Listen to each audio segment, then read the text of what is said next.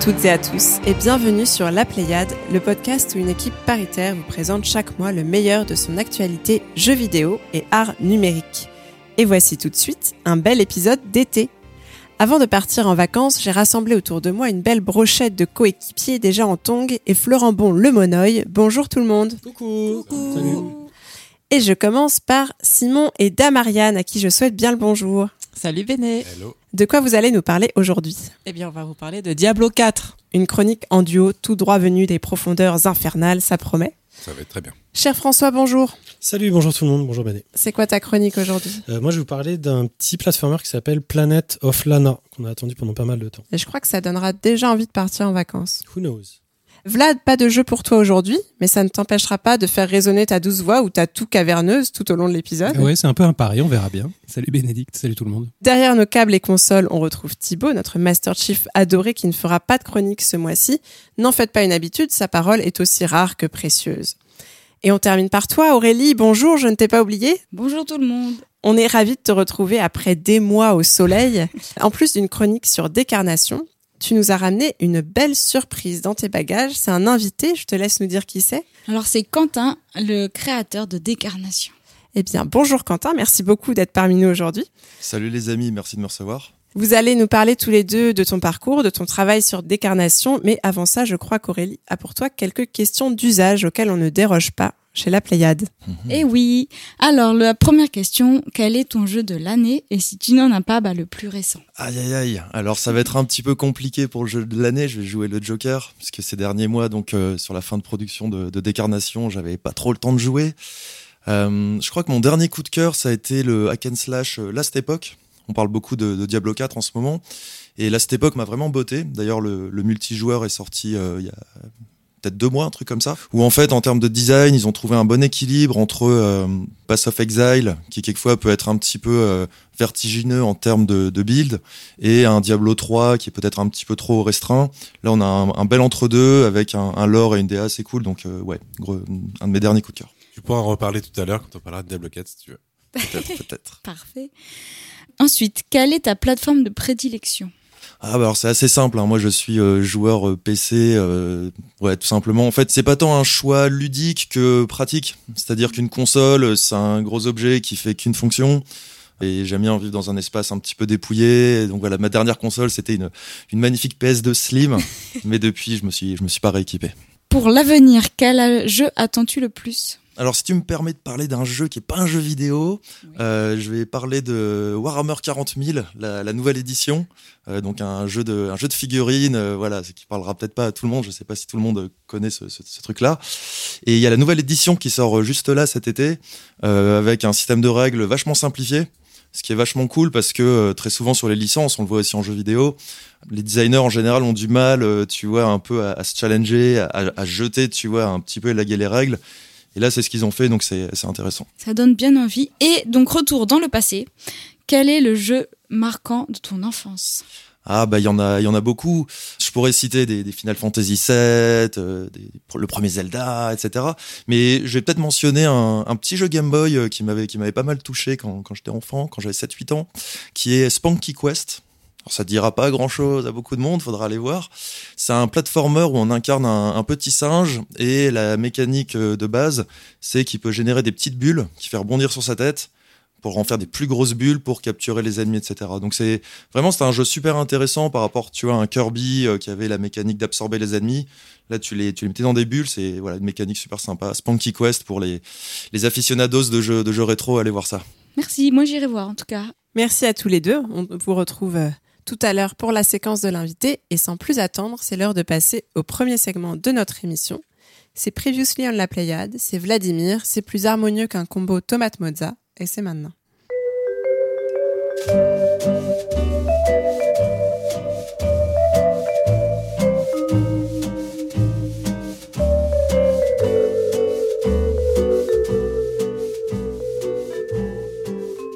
Et à propos de la réaction d'Ariane sur le mélange des modes modernes et classiques de Street Fighter 6, Josie Cajosette nous dit En fait, je crois que comme les gens qui jouent en assist ne font que ce que l'IA décide de faire, je pense que leur style de jeu doit être très stéréotypé et les pros de Street Fighter doivent les dégommer assez facilement. Sauf à jouer avec des contrôleurs interlopes de type clavier qui, je le rappelle, n'est acceptable que quand on joue à Word. Justement, tu te posais cette question, le fait qu'on puisse dans Street Fighter 6 euh, confronter ensemble des joueurs qui ont chacun leur mode, dont un mode assisté par euh, par le jeu. Et euh, voilà, la théorie de, Josie par rapport à ça, c'est que euh, ça va être assez prévisible. Euh, il utilisait le terme IA qui, à mon avis, pas du tout le bon, mais en tout cas, euh, voilà. Le... Ouais, bah, c'est bien, c'est intéressant. Oui, mais je suis assez d'accord. Puis toujours sur Street Fighter, je crois que Thibaut récolte les félicitations de nos auditeurs comme de l'équipe pour sa superbe chronique euh, sur Oui, Street. bravo. Encore. En même temps, il a eu 5 ans pour la préparer. C'est vrai. Euh, Est-ce que tu as aussi des portages à nous signaler? Bah, partage et suite, hein, beaucoup de suites euh, en cette euh, non E3 euh, de 2023. Je vous parlais d'Hypnospace Outlaw à l'épisode 24. Et bien, Jetolun sort un spin-off sobrement intitulé Slay- Slayers X Terminal Aftermath Vengeance of the Slayer. L'équipe de Forgotten Anne, dont Bénédicte parlait à l'épisode 15, annonce une suite spirituelle qui s'appelle Forgotlings. Vampire Survivors, dont Simon parlait à l'épisode 51, reçoit sa version 1.5. Citizen Sleeper va être suivi d'un Citizen Sleeper 2. Phasmophobia arrive sur console, mais toujours pas de version euh, 1 d'ailleurs pour Phasmophobia. J'ai l'impression il sortira un jour officiellement ce jeu. Ou, C'est euh, pas obligatoire. oui. euh, ça, c'était à l'épisode 39. Et puis, euh, Deep Rock Galactic est augmenté d'un Deep Rock Galactic Survivor, un auto-shooter de survie en solo. Ce qui, j'espère, ravira Simon, euh, qui en parlait à l'épisode 35. Ça a l'air incroyable. non, vraiment. c'est horrible, mais bon, je vous en parlerai. Merci beaucoup Vlad pour ce rafraîchissant Previously on la Pléiade et nous enchaînons tout de suite avec la chronique d'Aurélie qui va nous parler du jeu de notre invité Décarnation.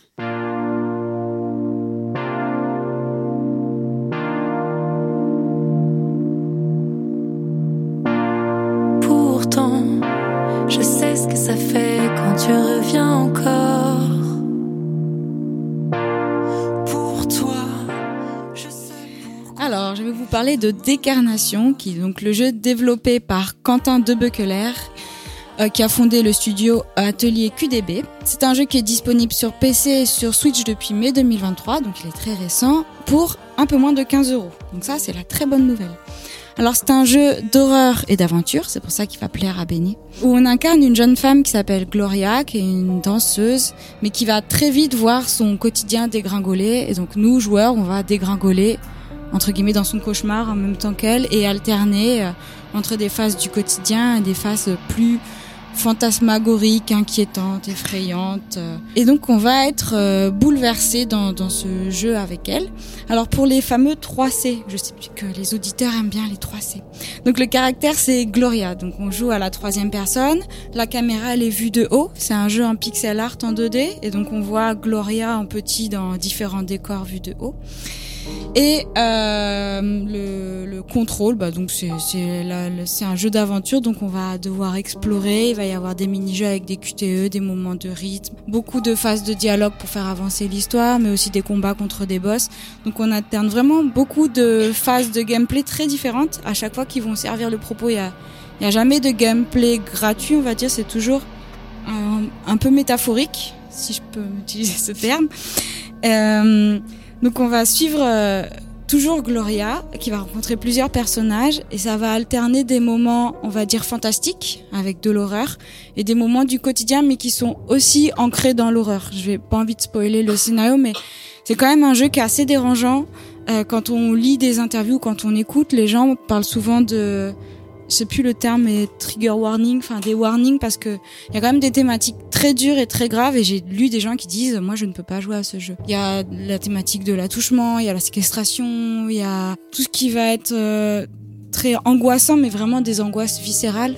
Donc on va, ça peut faire penser à des jeux comme Silent Hill à l'époque qui déjà abordaient des thématiques euh, assez angoissantes mais là on est très proche du du quotidien. Ça va pas être fantastique avec des aliens et des monstres, ça va être vraiment les monstres qu'elle a dans sa tête et, et cette prison mentale qu'elle va se créer. Donc, tout est très proche d'un quotidien qu'on pourrait nous vivre et c'est pour ça que je pense que ce jeu peut être dérangeant. Et donc, euh, c'est pour public averti. Et c'est pas à mettre entre toutes les mains, même si on pense que c'est un personnage mignon vu de haut en 2D pixel art. C'est clairement un jeu angoissant et c'est pas de l'horreur à euh, Mars Attack. C'est vraiment l'horreur dans ce qu'il y a de viscéral et d'angoissant. La direction euh, artistique, elle est, euh, je trouve très réussie. Les décors sont nombreux et sont variés et surtout il y a beaucoup de soucis du détail, ce qui peut donner envie par exemple de rejouer au décor parce que comme je disais, il y a beaucoup de choses qui sont métaphoriques. Je parlais du gameplay mais aussi dans le décor. Dans le jeu, il y a beaucoup de références à l'art classique comme, je donne un exemple très simple. À un moment donné, il y a une scène de musée, ben, on va avoir des tableaux qui existent avec des commentaires du personnage qui font toujours référence à, à des maîtres de l'horreur. Pour la bande son, on est aussi dans la thématique de l'angoisse, mais pas que. Retenu que lui parce que c'est le plus connu. Il y a Akira Yamaoka qui a travaillé sur la bande son. Donc c'est un des compositeurs de Silent Hill 2. Et il y a aussi des parties avec du chant dans le jeu, comme Gloria est une danseuse, elle, est aussi une chanteuse, donc il y a par exemple des, passages de rythme avec du chant. Et là, c'est des groupes, enfin un groupe français en, en l'occurrence qui s'appelle Fleur et Bleu qui a composé des chansons. Il y a d'autres groupes français, j'ai retenu Von Bastards qui a composé aussi des, des chants pour ce, pour ce jeu. Et il y a comme ça plusieurs compositeurs et plusieurs artistes qui ont travaillé sur ce jeu. Et à chaque fois, ça, ça nourrit euh, cette angoisse. Des fois, enfin, moi, j'ai par exemple parfois baissé le son parce que ça m'angoissait le son. Des fois, j'ai ressenti ça pour Hellblade, je donne un exemple de jeu, où des fois le son, il nous prend plus que l'image. Là, comme on est dans du pixel art, moi j'arrivais à me détacher de l'angoisse. Par contre, des fois, j'ai un peu baissé le son parce que je le trouvais angoissant et que j'étais dans un mood où je voulais que ce soit moins angoissant. Donc la, direction artistique autour de la bande son est très très réussie. Et il y a ces moments de chant aussi qui relèvent un peu, on a l'impression de sortir la tête de l'eau et de souffler. Et ça fait du bien. En conclusion, parce que je peux passer directement à la conclusion, il y aura l'interview pour un petit peu plus euh, parler du jeu. J'ai vraiment adoré le jeu. Je peux comprendre qu'on ait du mal, en tout cas qu'on ne puisse pas jouer à ce jeu. Moi, en tout cas, il m'a, j'ai été prise par l'histoire de Gloria, j'ai suivi son parcours et je me demandais toujours où ça va m'amener, qu'est-ce qu'elle va encore vivre, euh, comment ça va finir. Euh, le jeu, je l'ai fini en à peu près 6 heures. Il se finit assez rapidement.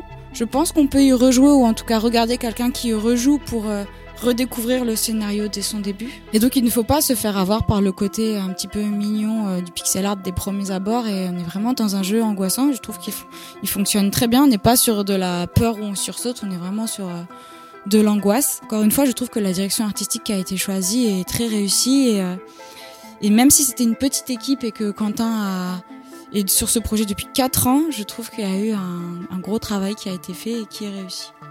Voilà, donc euh, si vous êtes prêt à jouer euh, un personnage féminin à qui il va arriver pas mal de déboires, euh, que vous êtes plutôt accroché, pour 15 euros, allez-y. Merci Aurélie. Et du coup, euh, beaucoup de gens autour de cette table ont joué à ce jeu et ont des, sans doute des retours à faire. On va commencer par Vlad.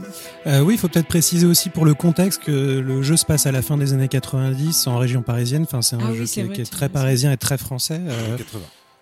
C'est un Fin, 80. euh, fin des années Oui, 80, je- pardon, bien sûr, absolument. Euh, tout à fait. D'ailleurs, bah, ça pourrait être une question pour plus tard, mais euh, moi j'ai trouvé ça intéressant euh, à l'heure du, du jeu vidéo mondialisé, euh, ce choix de de- d'inscrire vraiment vraiment le, le jeu euh, dans une narration en tout cas euh, française il y a des des références à des poèmes de, de Verlaine ou, euh, ou de, de Rimbaud. Euh, il y a la musique comme tu disais les chansons euh, qui sont en français euh, qui sont très françaises. Il y a évidemment là où ça se passe et c'est pas c'est re- relativement rare. Aujourd'hui où on a plutôt des, des injonctions à avoir une, une référence culturelle internationale partagée qui y a un peu parce que le- jeu je n'invente rien puisque c'est dans la description du jeu en termes de, mise en scène. Elle est très réussie je trouve la mise en scène s'inspire pas mal de, de Satoshi Kon. Et ça ça saute aux yeux. On a vraiment l'impression de jouer à quelque chose qui est entre entre Perfect Blue et Paprika avec même euh, Millennium Actress à, un moment. Moi j'ai vraiment beaucoup aimé. C'est un de mes jeux de l'année je pense. Et euh, j'ai trouvé que c'est pas une expérience très longue. C'est 6-7 heures je dirais. Euh, mais c'est très prenant et on se laisse embarquer. Et vraiment aussi la mise en scène en plus de, la direction artistique la, la mise en scène est quand même très très réussie. Simon? Oui, bah pour refaire, on, on fait un peu nos feedbacks hein, sur le jeu et après t'inquiète, t'auras la parole, je, on te laissera parler. Moi en fait, euh, donc tout ce qui a été dit, euh, évidemment, je, je partage. Je partage aussi euh, vraiment le, le, le plaisir que j'ai, plaisir avec des gros guillemets, hein, que j'ai euh, eu à, à jouer à ce jeu, parce que c'est beaucoup quand même pas mal de, de stress. Et... Mais moi, ce qui m'a beaucoup étonné, c'est que j'en avais entendu parler. Justement, j'avais entendu une chronique de, de ce jeu avant, et il parlait beaucoup d'horreur. Faisait... Et en fait, moi, j'ai mis très longtemps à arriver à l'horreur. Et j'ai et en fait, quand l'horreur est arrivée, ça m'a soulagé parce qu'en fait, tout ce qui n'est pas horreur pour moi me, me stressait plus que ce qui était justement horreur. Vraiment, le, le début, l'introduction, pour moi, c'était un calvaire parce que j'étais en, en, empathie totale avec Gloria. Et limite, quand euh, quand ça passait dans ces dans ces dans ces songes, euh, et dans le côté un peu fantasmagorique que tu décrivais et métaphorique, bah ça me relâchait un peu, mais je, oui. Pour moi, son quotidien était aussi un cauchemar, donc je rebondis sur ce que tu dis.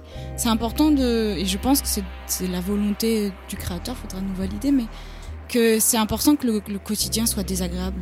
Effectivement. Euh, et c'est un quotidien en plus qui est pas fou, enfin c'est un quotidien qui est plutôt je pense que banal entre guillemets, hein. c'est ça qui est assez hallucinant. C'est ce qui euh, revient sur ce que disait Vlad, c'est vrai que l'inscrire à Paris, en France, ça nous permet encore plus effectivement de d'empathie. Euh, j'ai vraiment aimé le côté intime en fait du jeu.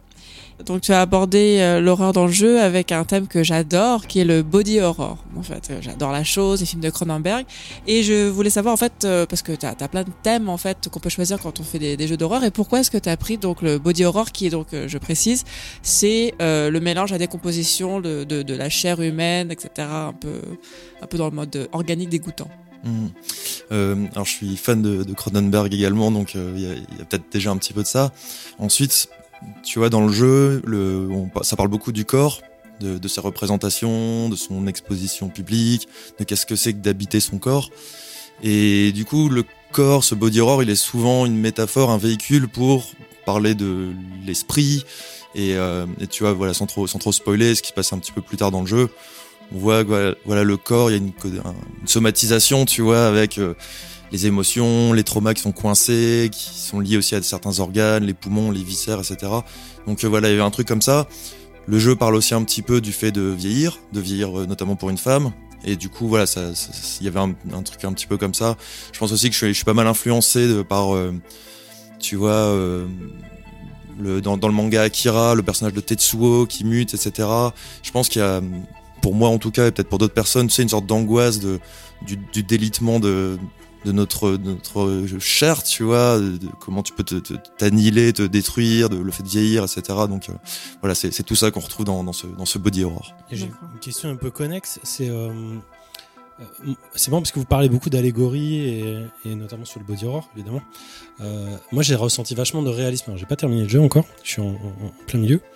Euh, mais ce qui me happe, parce que c'est vraiment le bon terme, j'ai du mal à, à, décoller du jeu, c'est le réalisme en fait. C'est-à-dire que moi, à chaque fois qu'on voit euh, des choses qui ne sont pas dans la réalité, c'est pour mieux me renvoyer violemment dans ma propre réalité ou dans celle que j'imagine de, bah, de, de, mes amis ou de, de, mes proches. Du coup, ma question, c'est de savoir, je sais pas si tu peux nous le dire, mais mmh. d'où part euh, l'envie de faire un jeu comme Décarnation en fait? Parce qu'en plus, c'est l'histoire d'une femme, euh, très principalement, même s'il y a d'autres protagonistes. C'est venu d'où en fait cette idée-là? Alors déjà, paradoxalement, c'est pas une envie. C'est-à-dire, euh, tu vois, c'est plutôt un besoin, on pourrait dire, tu vois. Quelque chose de très, à la base, c'est un projet euh, très viscéral, de, choses comme ça qui, qui, grouillaient en moi, sûrement dans mon subconscient, etc., et que j'avais besoin de purger, en fait, dans, voilà, dans, une, dans un travail euh, de création. Donc c'est à la fois un mélange de références artistiques, donc on a, on a parlé un petit peu, il y y a eu Satoshi Gon qui a été mentionné, Cronenberg, les films de David Lynch, voilà beaucoup d'œuvres, tu vois, qui m'ont sûrement marqué, qui ont eu, qui ont fait un peu un effet de, j'ai appris le mot récemment, excusez le néologisme, de shadow work, où tu vois, autour subconscient, il ponce un peu des trucs. Ça d'un côté, des, donc des, fictions, des œuvres de création, et puis de l'autre côté, bah, le réel en fait. Euh, donc effectivement, moi je suis un, je suis un homme, je suis, je suis né homme, je vis, je suis, socialisé comme un homme. Euh, mais j'ai grandi, euh, j'ai été élevé par une, euh, une femme euh, célibataire, seule, un foyer monoparental. j'ai les personnes les plus proches de moi sont, sont des femmes. Et j'ai quelquefois eu la chance, la chance entre guillemets, d'être le confident de, de, de, choses lourdes en fait et en tant que receveur de voilà de, de, choses en fait qui font froid dans le dos que beaucoup de gens peuvent ignorer tu vois euh, bah voilà tout ça tu vois ça fait une sorte de, magma et en tant que créateur bah, je le je le, je le reverse dans, dans, un travail qui est, qui est ici euh, décarnation. J'approfondis ce que je disais euh, pour une deuxième question. Ouais. C'est que la façon dont on en parle, on en parle de façon très euh, prévenante et c'est très bien qu'on en parle comme ça. Parce qu'effectivement, voilà, il y a des sujets lourds et tout ça dans, dans le jeu. Mais c'est pas du déplaisir, c'est pas euh, se forcer. C'est-à-dire que moi, je suis vraiment. en- euh, tout à l'heure, tu- parlais de bonheur, je crois. Je sais pas si j'ai j'ai énormément de plaisir à jouer au jeu parce que pour moi, j'ai l'impression de jouer à un jeu un peu vivant en fait. Euh, donc, euh, j'ai pas j'ai pas de tri qui se fait sur euh, des choses, euh, des choses qui seraient euh, difficiles ou des choses qui seraient faciles, des choses qui seraient gaies ou des choses qui seraient qui seraient dures et tristes. C'est la vie. C'est comme ça que ça se passe avec des difficultés, avec euh, donc, donc moi c'est ça que j'adore en fait dans le jeu. Je sais pas comment vous êtes démerdé euh, pour arriver à quelque chose d'aussi euh, d'aussi vital, mais tout ce qui est dit autour de Silent Hill et tout et qui existe dans la forme du jeu, je trouve moi servent complètement le propos du d'un jeu vivant en fait. Ce qui est pour un jeu en pixel art est, est vraiment une sacrée performance. Ma question c'est est-ce que tu as eu des références autres que Cronenberg ou des trucs comme ça? Moi j'ai pas mal pensé à Tezuka dans le début de, de ce que je voyais. Donc Tezuka qui est un, un mangaka qui voilà a une, une forme comme ça qui peut paraître très enfantine avec des gros yeux et tout et qui pourtant va passer derrière avec des sujets ultra adultes, ultra euh, durs euh, aussi. Euh, C'est c'est quoi vos les références à la base de, de- du projet? Alors il y en a, il y en a énormément. hein. C'est un jeu, euh, vous avez, vous avez pu le capter, hein, très très référencé, avec beaucoup de beaucoup de clins d'œil, beaucoup d'influence. Alors il y a, il y, a, un jeu qui m'a qui m'a beaucoup beaucoup nourri dans ce travail, qui est peut-être le jeu le plus déterminant. C'est euh, Lisa the Painful. Je sais pas si, si vous connaissez ce, jeu qui est sorti en 2014, donc qui reprend un peu les codes du JRPG. En gros, il sort à deux mois près euh, en même temps qu'Undertale. Euh, les deux jeux sont très proches. C'est chaque fois un gars tout seul qui a fait le jeu sur des mécaniques JRPG. Euh, sauf que euh, Lisa the Painful, c'est la version, euh, enfin c'est le c'est le jumeau maléfique enfermé dans la cave de d'Undertale. Et en fait, c'est un jeu qui est ultra puissant en termes d'émotions, moralement, etc. Ça parle d'une situation, dans un monde post-apocalyptique dans lequel il reste qu'une seule femme, enfant, bébé au, dé- au départ, et un homme la trouve et essaie de la faire grandir, de la protéger de, de ce monde d'hommes en plus complètement détraqué. Sauf qu'un jour, bah, forcément, elle a envie de s'émanciper et elle se barre, et elle va découvrir le monde. Et ouais, ce jeu en fait m'a vachement marqué et a, nourri ce, a nourri le truc. Après, euh, donc tu, tu parlais de ça, de comment euh, Décarnation tend à être, cherche à être réel. Ça c'est aussi, c'est aussi un truc, tu vois. C'est euh, donc avant Décarnation, j'ai fait un jeu qui s'appelle Narcosis, qui est sorti il y a, il y a à peu près cinq ans. Et les deux jeux ont pas mal de, de thèmes, d'approches créatives communes. Par contre, en termes de rendu, c'est complètement différent. Narcosis, c'était très réaliste. Et Décarnation, voilà, c'est un pixel art, un pixel art, on va dire, avec un petit peu low assez simple, etc. Et en fait, je pense qu'il faut le rapprocher du, du, théâtre de marionnettes. Tu vois, c'est un peu comme euh, Décarnation, c'est des petites scénettes, euh, un petit peu comme euh, voilà un théâtre de marionnettes pour adultes. Tu vois, un peu comme le, je crois que ça s'appelle le, bunraku au Japon. Et en fait, comme tu pars d'un- d'une mise en scène très simple, avec des persos très simples, tu vois aussi en, théâtre, on utilise le, masque neutre, avec un, une un visage neutre, mais par le mouvement, en fait, on va pouvoir faire dégager des émotions. Parce que côté là un petit peu abstrait, un peu simpliste du pixel, va permettre justement de, pouvoir le, pousser au maximum en termes de- d'effets, d'un petit regard, d'une petite pause, un silence entre deux phrases, et faire, euh, faire émerger ce, ce sentiment d'authenticité, de, de réalisme. Moi, je rebondis sur le fait, tu, c'est hyper bien écrit. Moi, j'adore la façon. Alors, je l'ai joué en français parce que après, des fois, j'ai switché en anglais pour voir, mais, euh, mais je trouve que les dialogues sont euh, ultra cohérents par rapport à la manière dont, euh, dont, dont les personnages discutent. C'est, enfin, voilà, ça fait partie aussi de la force du jeu. C'est pas, euh, enfin, je sais pas comment, comment t'as pensé le, enfin, si c'est toi qui as écrit les dialogues. Ouais, j'ai alors ouais, j'ai écrit l'essentiel des dialogues. Il y a pas mal de gens qui ont travaillé sur euh, sur l'écriture du projet.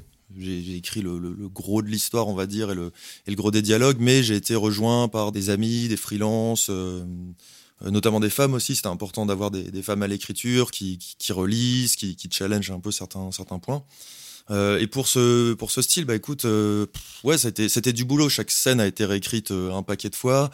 Euh, souvent, tu as t'écris ta scène. Tu, en fait, souvent, l'écriture de dialogue de jeux vidéo est souvent un peu, un peu cheesy, un peu, euh, un peu trop euh, emphatique, a des grandes tirades et, et ça parle trop, etc. Et quand tu regardes en fait les, ce que s'imposent les, les dialoguistes de cinéma en termes de de concentration, de de- d'impact de, chaque phrase. Il y a De pas une phrase pour rien, de rythme exactement. Euh, tu vois que euh, les, les, les dialoguistes, narrative designers, etc. de jeux vidéo, quelquefois, peut-être ils sont un petit peu laxistes, tu vois, parce qu'on vient d'un héritage, euh, voilà, de- du, du JRPG où ça y va, c'est des grandes tirades, des longues descriptions. Voilà, donc là j'ai essayé de voilà de me faire un peu violence sur ça et d'avoir un truc très très ciselé. Et puis après ouais, il y a peut-être un peu d'influence. Tu vois, de littérature un peu prosaïque, euh, tu vois, Jean Céline, euh, Louis-Ferdinand Céline, c'est un auteur qui, voilà, sa, sa, sa prose, son style, j'adore, et comment il arrive à avoir un, un, un parler un petit peu comme ça, un peu populaire, un peu trashos, tu vois, ça, ça, ça me parle beaucoup. Vlad? Oui, moi je voulais revenir sur la question du body horror parce qu'en fait c'est quelque chose qui vient dès le titre, a priori, du jeu. Mhm. Ouais. Euh, même si le mot, euh, je je sais pas s'il existe en anglais, mais en français il n'existe pas vraiment. Mais on peut supposer que du coup c'est le contraire de l'incarnation. Donc c'est le fait d'être extirpé de son propre corps. Et j'ai l'impression que le jeu il parle beaucoup de ça. Il parle de la dépossession du corps et de et de du, regard masculin euh, sur euh, sur sur le- les femmes et le corps des femmes dans la société en général. Et euh, ce qui est le thème tout à l'heure Aurélie parlait de, de l'exposition au début du jeu. C'est le thème de l'exposition aussi. D'ailleurs, ce serait intéressant que tu parles de comment tu as construit eu l'idée de, de faire une exposition dans le jeu, mais euh, c'est vraiment ce, ce rapport-là au corps aussi. Donc, ça me paraissait assez logique qu'on arrive au body horror à un moment donné, euh, parce que c'est le fond du le, le fond du propos, quoi. Ouais, bah, l'e- l'expo, euh, l'exposition, tu vois, c'est ce truc, en fait, ce, ce, ce plaisir énorme que tu peux faire quand t'es amateur de, amateur de peinture, amateur d'art, de te dire, bah tiens, je suis en train de créer mon petit monde, tu vois, mon petit univers miniature, et avec euh, un peu de pixels, bah, je peux aller poser euh, un tableau de Rembrandt, un tableau de Francis Bacon, et créer une, une exposition, tu vois, c'était Une œuvre d'Abramovich. voilà, exactement, Abramovich et Oula qui sont là. Et ouais, non, c'était ça, c'était un, un kiff, hein, c'était un truc euh, comme ça très, euh, très, très, très personnel. Et après, bah, ça fait écho, comme tu dis, au, thème. Il y a, un- thème aussi. En fait, le jeu a beaucoup de thèmes, peut-être trop, tu vois, dans, dans, les, écoles de scénario. On dit, non, non, là, c'est, ça part trop dans d'une- trop de direction. Mais je pense que c'est pas mal parce qu'en fait, en fonction de ce avec quoi tu viens en tant que, en tant que joueur, en tant que joueuse dans le jeu, bah, y a, tu vas, tu vas être sensible, tu vas être perméable à différents éléments. Et chacun, du coup, peut un peu lire l'histoire euh, à sa façon. Et donc, il y a un des thèmes un peu, voilà, je, je prémâche un peu le travail de- de- des personnes qui ont joué ou qui y joueront. Euh, voilà, des petites clés de lecture que, je vous dispense comme ça, qui est sur la, euh, la légitimité de la création artistique. Thème assez classique de, de la sociologie, etc. Et donc là, on a, voilà, Gloria, elle est danseuse de cabaret. Elle, elle vit pour son art, elle est passionnée de ce qu'elle fait. Mais euh, voilà, à côté de ça, sa mère était danseuse d'opéra, danseuse étoile, c'est un peu plus classe. Elle pose pour un sculpteur, donc il y a un peu voilà garant de l'art légitime, etc. Il y, a une, tension qui se crée comme ça. Donc c'est voilà, c'est un petit peu ce jeu-là, et peut-être ça, ça vient un peu bah, de, euh, ma position de créateur de jeux vidéo, euh, qui me fait souvent, à qui on rappelle souvent que bon, les jeux vidéo c'est bien, mais bon, c'est pas du cinéma, c'est pas de la littérature. Quand est-ce que tu fais un film Quand est-ce que tu écris un bouquin Mais jamais, enfin peut-être si, peut-être un jour, mais c'est pas. Et voilà, c'est. Mais tu vois, par exemple, euh, voilà, la, question, euh, elle est. Voilà, justement, non, non, il y a, pas, c'est pas le sujet. Et, c'est marrant, c'est quand, ma mère a, commencé à voir les premiers, les premiers retours qui étaient très bons sur Décarnation et du coup, elle m'a regardé euh, avec un petit peu de, un peu de fierté et de considération, ce qu'elle fait rarement euh, quand, quand, quand, on parle de mon travail de, de jeu vidéo. Euh, elle m'a posé cette question. Mais du coup, tu pourrais faire des films d'animation Non, maman, non.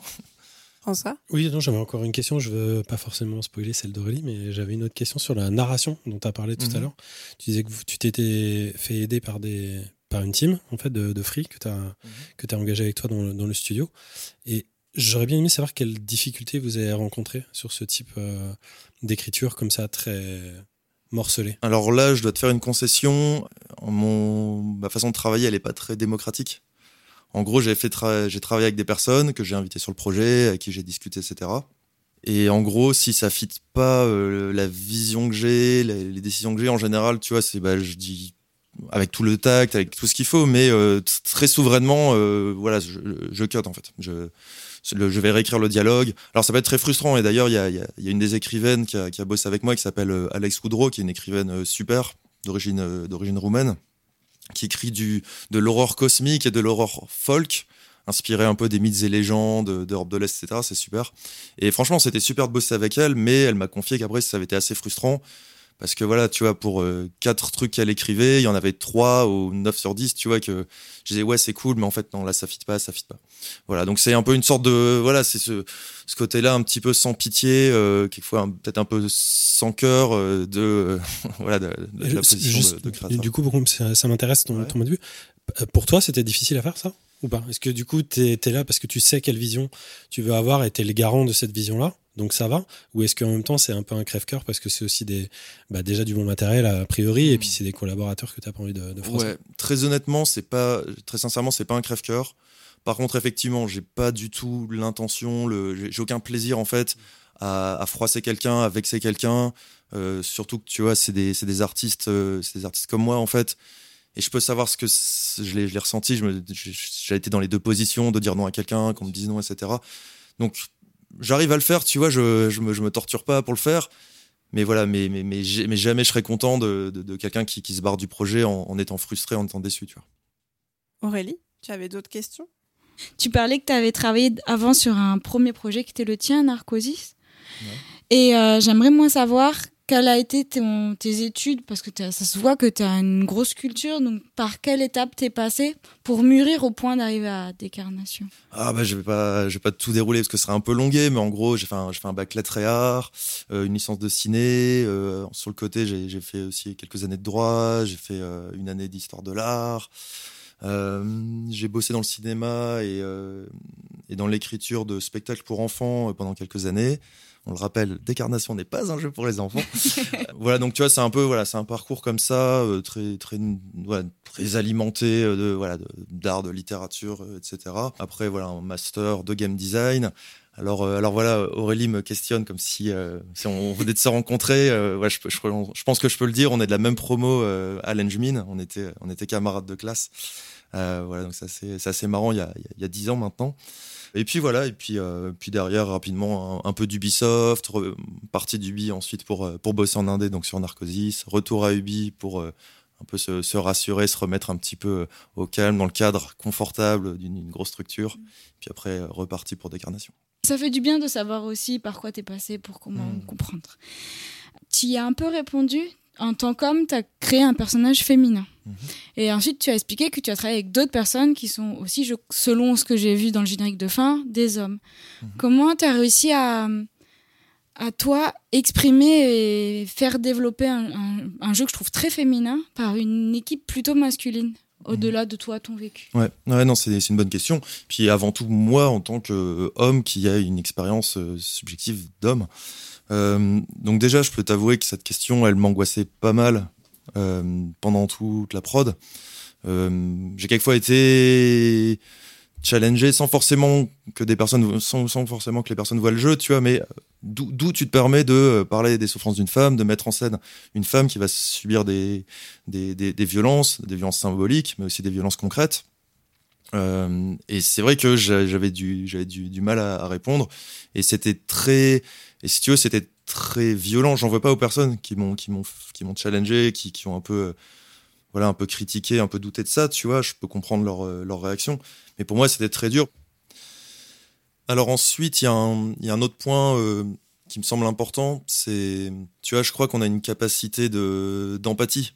Tu vois, et, et un travail d'artiste, ça veut pas dire que tu vas réussir à chaque fois. hein. Il y a quelquefois des gens qui parlaient d'une position qui n'était pas la leur et qui se sont gaufrés, qui ont fait des trucs clichés, des trucs euh, grotesques, etc. Mais je pense qu'en général, il faut laisser le bénéfice du doute. Et on voit dans toutes les formes d'art, que tu vois, en littérature, on le voit beaucoup, des grands bourgeois comme Victor Hugo qui ont expliqué mieux que personne euh, la, misère humaine. Tu vois, t'as as, plein d'exemples dans toute l'histoire de l'art qui, montrent ça, en fait. Donc euh, voilà, heureusement, j'ai l'impression, si, j'en crois les retours qu'on a aujourd'hui, qu'on a travaillé correctement, dans- Oui. de, façon, de façon subtile. Parce que c'est vrai que tu, dis, tu disais tout à l'heure euh, voilà, que c'est un jeu éprouvant, etc. Effectivement, ça l'est. Mais voilà, maintenant, je pense qu'on a fait ça avec pas mal d'intelligence, de tact. Je, je veux pas euh, me- me- m'envoyer comme ça des, des louanges, mais c'est c'est un petit peu les retours qu'on a eus. Et puis, euh, voilà, pour revenir un petit peu à l'équipe, qui effectivement est essentiellement, euh, essentiellement masculine, c'est un petit peu comme je disais tout à l'heure, tu vois, je suis un peu le, un peu le capitaine à bord, tu vois. Et en fait, ouais, c'est des, gens qui me font confiance, c'est des gens assez juniors, tu vois, qui sortent, euh, qui sortent juste d'études, qui m'ont suivi, euh, à part quelques freelances, comme je disais, euh, des narrative designers, des, écrivaines. Pareil pour la musique, on avait des gens assez expérimentés. Mais on va dire la core team, en programmation, en graphisme, c'était des, gens assez juniors et qui, voilà, qui, me suivaient, qui comprenaient, ou peut-être ils n'ont pas forcément compris toutes les subtilités de ce qu'on faisait, mais en tout cas, ils m'ont fait confiance. François Ouais, juste je rebondis sur euh, la musique, par exemple. Euh, comment, comment vous avez fait pour avoir euh, des gens comme ça? Dire, le- Ce qu'il y a autour de ce projet, c'est un truc un peu, euh, le, le terme qu'on appelle un peu magique. On a l'impression que le, le- jeu est trop petit pour, pour ce qu'il y a à l'intérieur, donc c'est pas une critique, mais il est, il est très très, il est rempli de plein de choses en fait. Et notamment sur la musique, comment, vous c'est ton premier euh, jeu comme ça, comment est-ce que, ton deuxième pardon, mais comment comment t'as convaincu euh, des gens euh, de, pour s'embarquer avec toi dans, cette aventure, notamment le compositeur? Ouais, ouais, ouais. Alors c'est effectivement le, jeu est très dense, c'est très riche. Vous, avez évoqué tout à l'heure qu'il fait à peu près 6 heures de jeu, mais il est très compact. C'est en général, il y a quelque chose qui revenait souvent quand, je parlais avec l'équipe, c'était on fait un jeu où on a viré tout le gras. Il n'y a pas de backtracking, il n'y a pas de truc, on essaye d'avoir une expérience très compacte. Euh, si tu veux, c'est cette idée de... euh, on a tous des existences super riches. Il y a plein de jeux en fait à, jouer qui sont super intéressants. Donc la démarche c'était essayer de dire ce qu'on a à dire en le moins de temps possible pour laisser les gens euh, ensuite continuer avec leur vie. Maintenant sur la musique, bah en fait là il n'y a pas trop de- d'explications. C'était juste un- la chance. T'as dit, magique, ouais ouais. je crois qu'on a eu un peu de magique, un, peu de magie, un peu d'alignement de planètes. Donc ouais, vous avez mentionné donc Akira Yamaoka, euh, compositeur euh, culte de, la série Silent Hill. C'est vraiment lui qui a, mis l'empreinte euh, sur sur la licence Silent Hill. Fleur et Bleu, donc qui est un, groupe de, dream pop super cool, qui vient mettre un peu un contrepoint très frais, etc. dans le jeu. Parce que voilà, on l'a dit, le jeu est très lourd, très sombre, etc. Ça va vraiment sur les, dans les recoins les, plus sombres de l'âme humaine. Mais j'ai voulu mettre aussi des contrepoints, des scènes euh, gays, il y a de l'humour, euh, il y a, des moments de légèreté, etc. pour justement pouvoir reprendre son souffle, respirer, etc. avant de, de replonger dans les abysses. Donc ouais, là c'est pareil, coup de chance. Hein. Fleur et Bleu, euh, à la base, Clémence, la chanteuse de, de Fleur et Bleu, c'était ma voisine et euh, j'ai découvert son, la qualité de son chant euh, pendant le Covid où elle chantait à la fenêtre euh, le soir et c'était magnifique. ouais. Et un jour en buvant une bière, je lui dis bah tiens, je suis en train de faire un jeu, ça te dit, ça te dirait de faire deux trois morceaux? Elle me dit bah ouais. Et puis justement, je viens de rencontrer un gars, il s'appelle Nathan et j'adore, il est adorable et puis peut-être il va se passer quelque chose entre nous. et ouais. Et maintenant voilà, ils, ils ont ils ont leur groupe et ouais non, ils sont super, ils se produisent d'ailleurs un petit peu, ils font ils font un peu de scène. Voilà, ensuite Corentin Brazard, donc qui était le, un- autre compositeur sur le projet, qui nous a fait aussi des tracks super cool. Et enfin, vous l'avez pas mentionné, mais je le, enfin je les mentionne, euh, Alt 236 et Alt 9000, Complètement. voilà, qui, qui font des super vidéos euh, et qui, qui ont Et aussi des une super sons. et des super sons, ouais. voilà, qui sont venus aussi euh, prêter main forte sur le sur le projet. Donc ouais, on a une on a une soundtrack vraiment vraiment sympa. Ouais. Simon, tu avais une autre question? Oui, par, bah, par rapport à ce que tu voulais mettre dans ce jeu, est-ce que tu voulais exprimer, ce que tu avais, quel était le besoin que, des thèmes que tu voulais aborder? Est-ce que tu allais au bout de, de, de ton besoin de, t'exprimer? Euh, oui, alors merci beaucoup de cette question. Elle me fait très plaisir parce que la réponse est oui, un grand oui franc et massif. Ça m'a pris 4 ans, tu vois. C'était un, un, un long taf, etc. Mais ce que je vous disais tout à l'heure de, ce magma à purger, à exprimer, voilà, je l'ai fait de façon pleine et entière. Et, et ouais, c'est très bien, c'est vachement libérateur. Et, et du coup, il est probable que pour les, en tout cas, le projet suivant, j'aille sur quelque chose de, de vraiment différent, tu vois, pour, pour changer un peu. Pas de DLC du coup. hein. Non, pas de DLC. Aurélie, est-ce qu'on retrouve ton fil conducteur avec des Euh, nouvelles questions? Ma question, elle, c'est quasiment la même. C'était, je demandais euh, quelles étaient tes recherches et quelles ont été tes limites. Que, mais là, tu as à moitié répondu en fait. Tes limites, t'en as pas eu puisque t'es allé au bout de ce que tu voulais. Alors, Mais plutôt les recherches à la limite euh, Ouais. quelles ont été tes, ouais, Alors après les limites quand même, hein, att- attention, hein, tu vois les limites elles ont d'abord été euh, financières, j'ai commencé le projet euh, tout seul, alors financière et technique. Euh, tu vois je venais de partir d'Ubisoft, j'étais sur la, la prod de Ghost Recon Breakpoint, je m'en vais avant la fin du projet. Et je commence ce projet, tu vois, tout seul, avec RPG Maker. À la base, moi, tu vois, je dessine un petit peu, je fais du design, j'écris un petit peu, mais je fais pas du tout de musique, je sais pas coder. Et déjà, il y a eu ça. Ensuite, j'ai pu avoir euh, le, renfort d'étudiants qui, qui arrivaient en stage, en alternance, euh, qui, ont bossé avec moi. Et voilà, donc il a fallu faire entre guillemets avec les moyens du bord. Et ouais, des limites, on en, a vu constamment.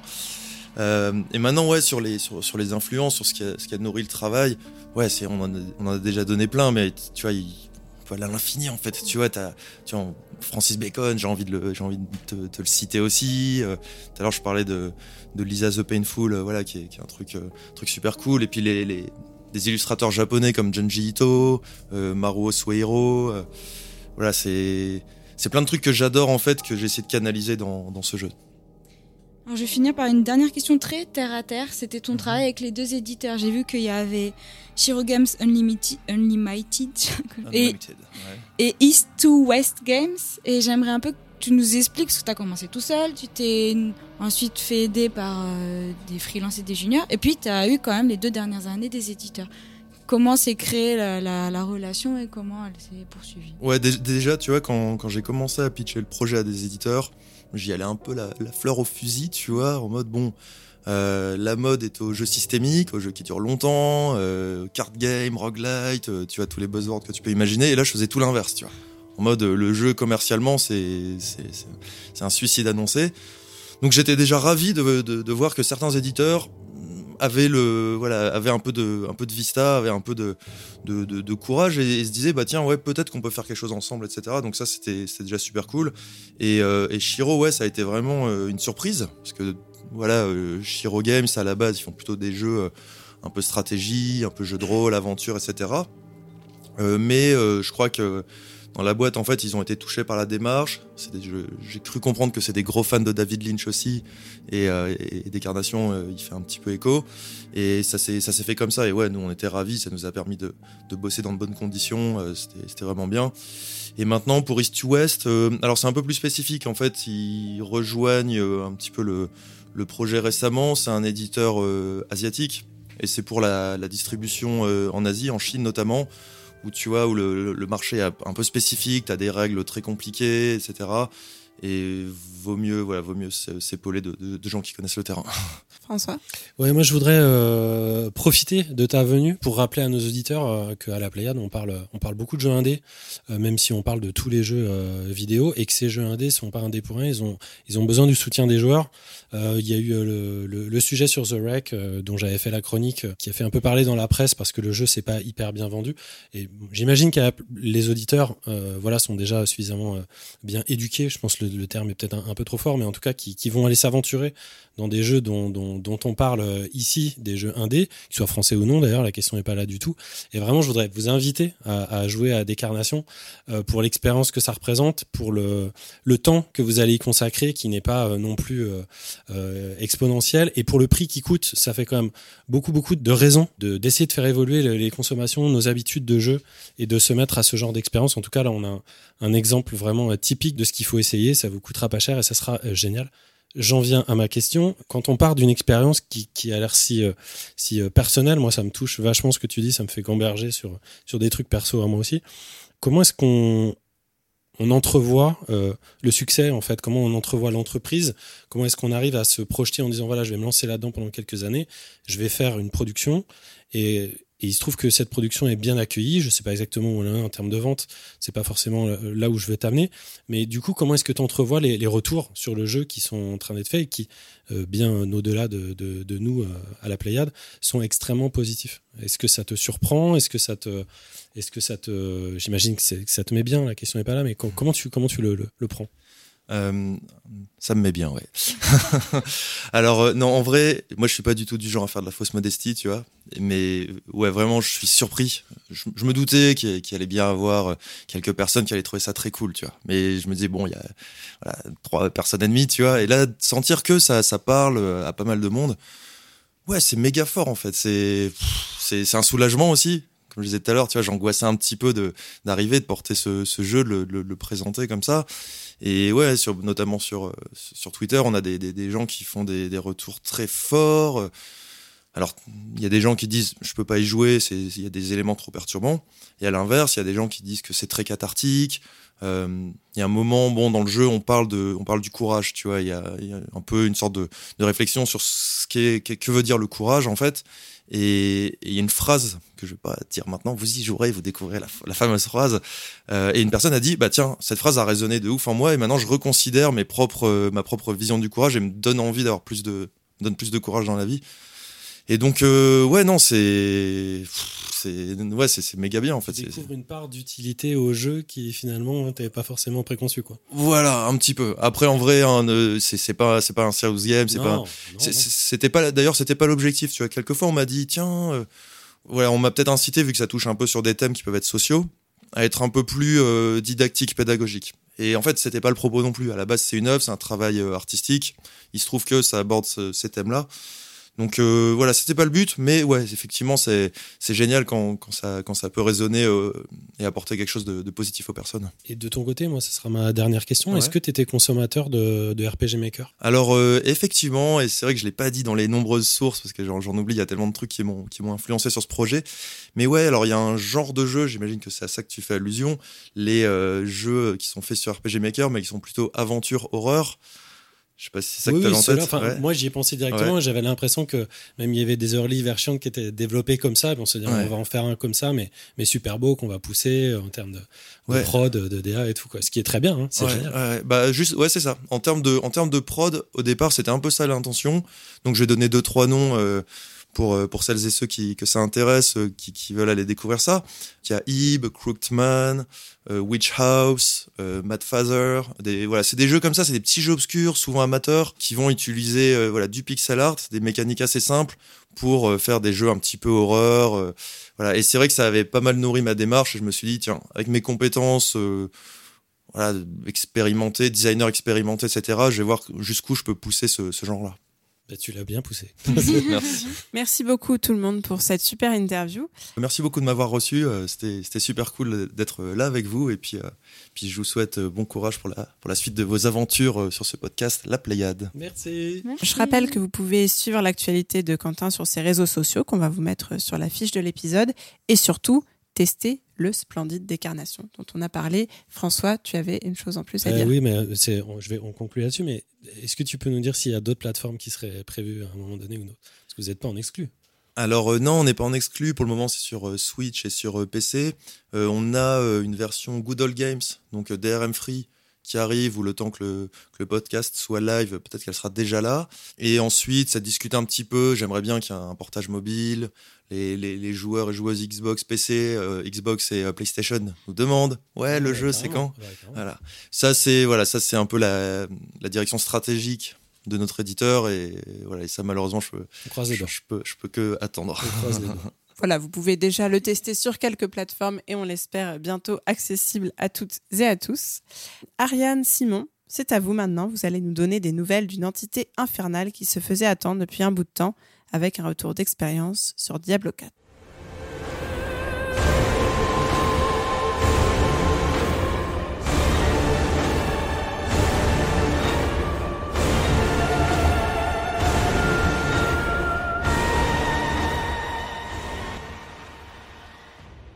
Simon et moi, nous allons vous parler de Diablo 4. Donc, c'est le dernier jeu de Blizzard qui est sorti le 6 juin. Un RPG hack and slash, taillé et tranché en français. Donc, c'est plus ou moins la suite de Diablo 3 qui est sorti en 2012. Et c'est un jeu multiplateforme cette fois-ci, en temps réel, où il faut donc combattre pour gagner de l'expérience et gagner des armes et des objets divers.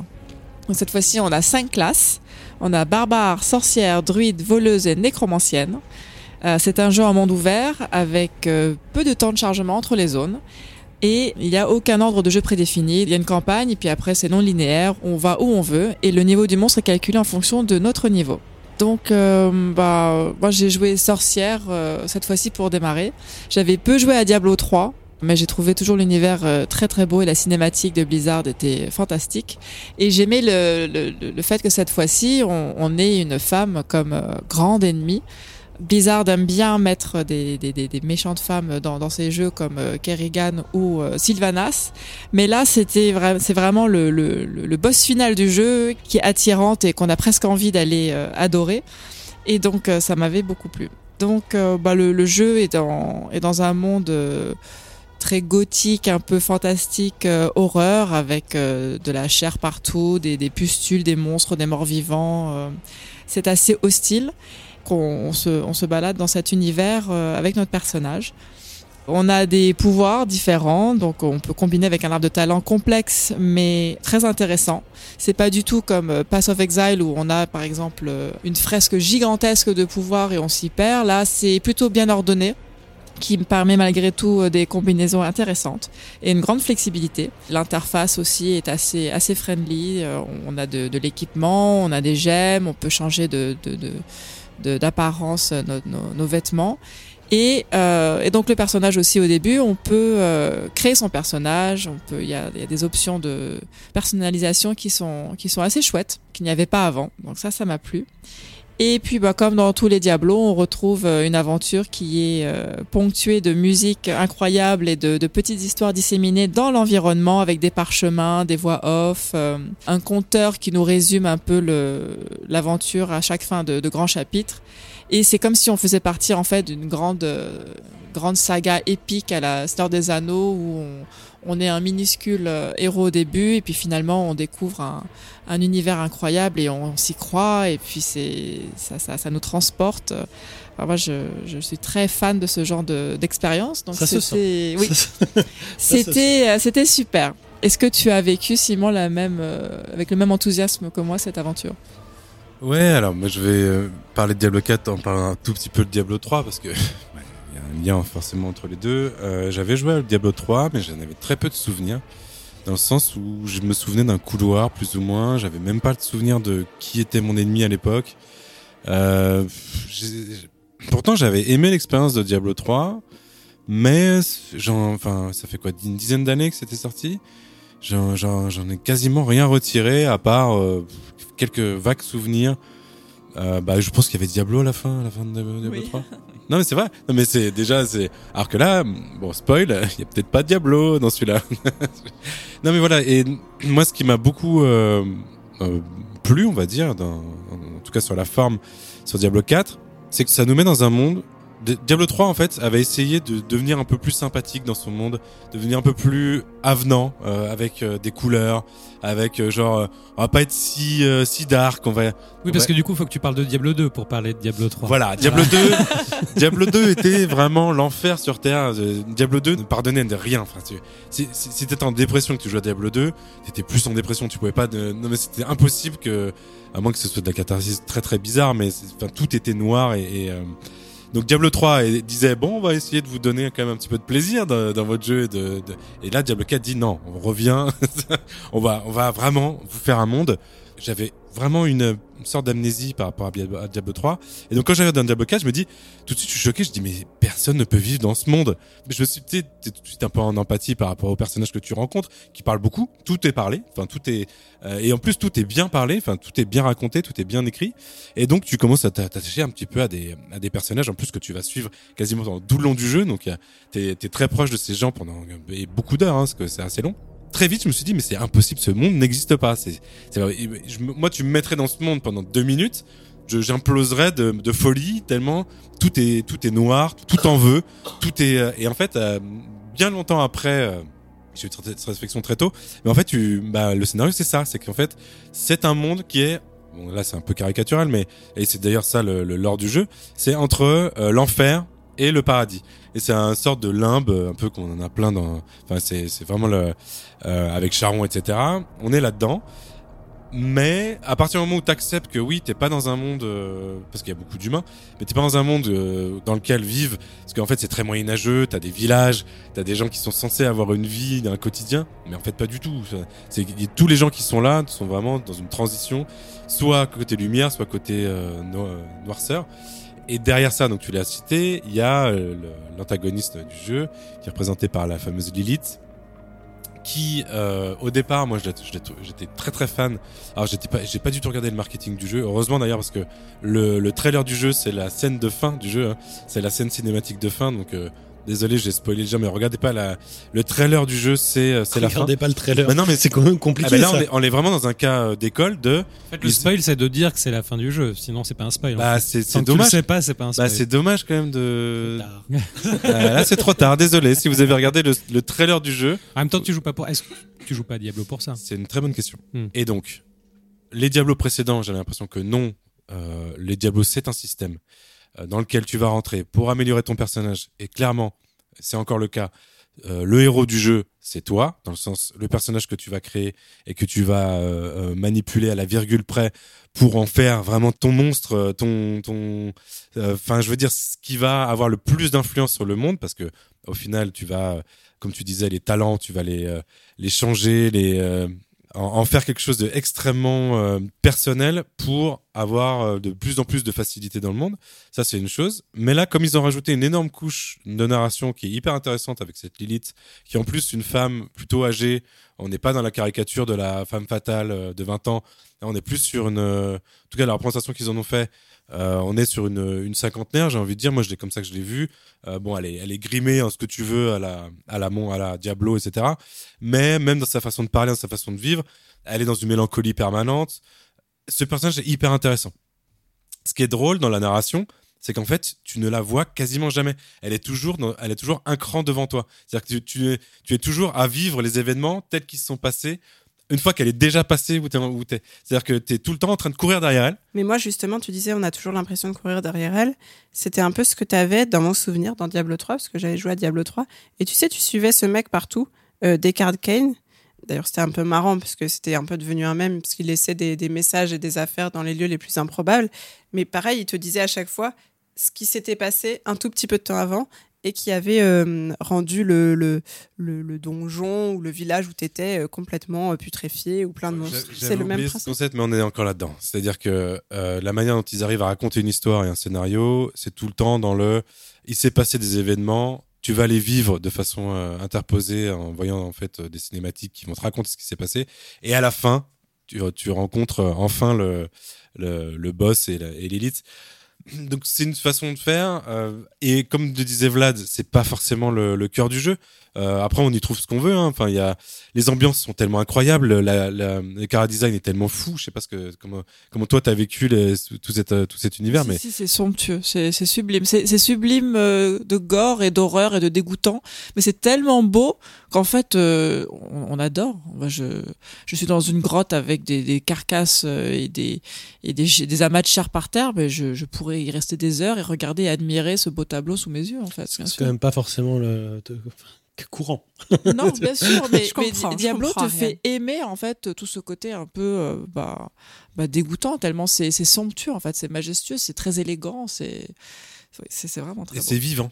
Enfin, vraiment, il y a le côté vivant parce que euh, autant euh, Diablo 3 était assez figé dans ses environnements, là tout vit, c'est-à-dire tout tout suinte, tout bouge. Et c'est des détails, hein, mais euh, tous les sols, c'est un peu comme euh, dans Indiana Jones quand il dit euh, le, le sol c'est des crackers, tu vois. Je, je sais plus c'est quoi les trucs, mais c'est des c'est des Des des catos secs.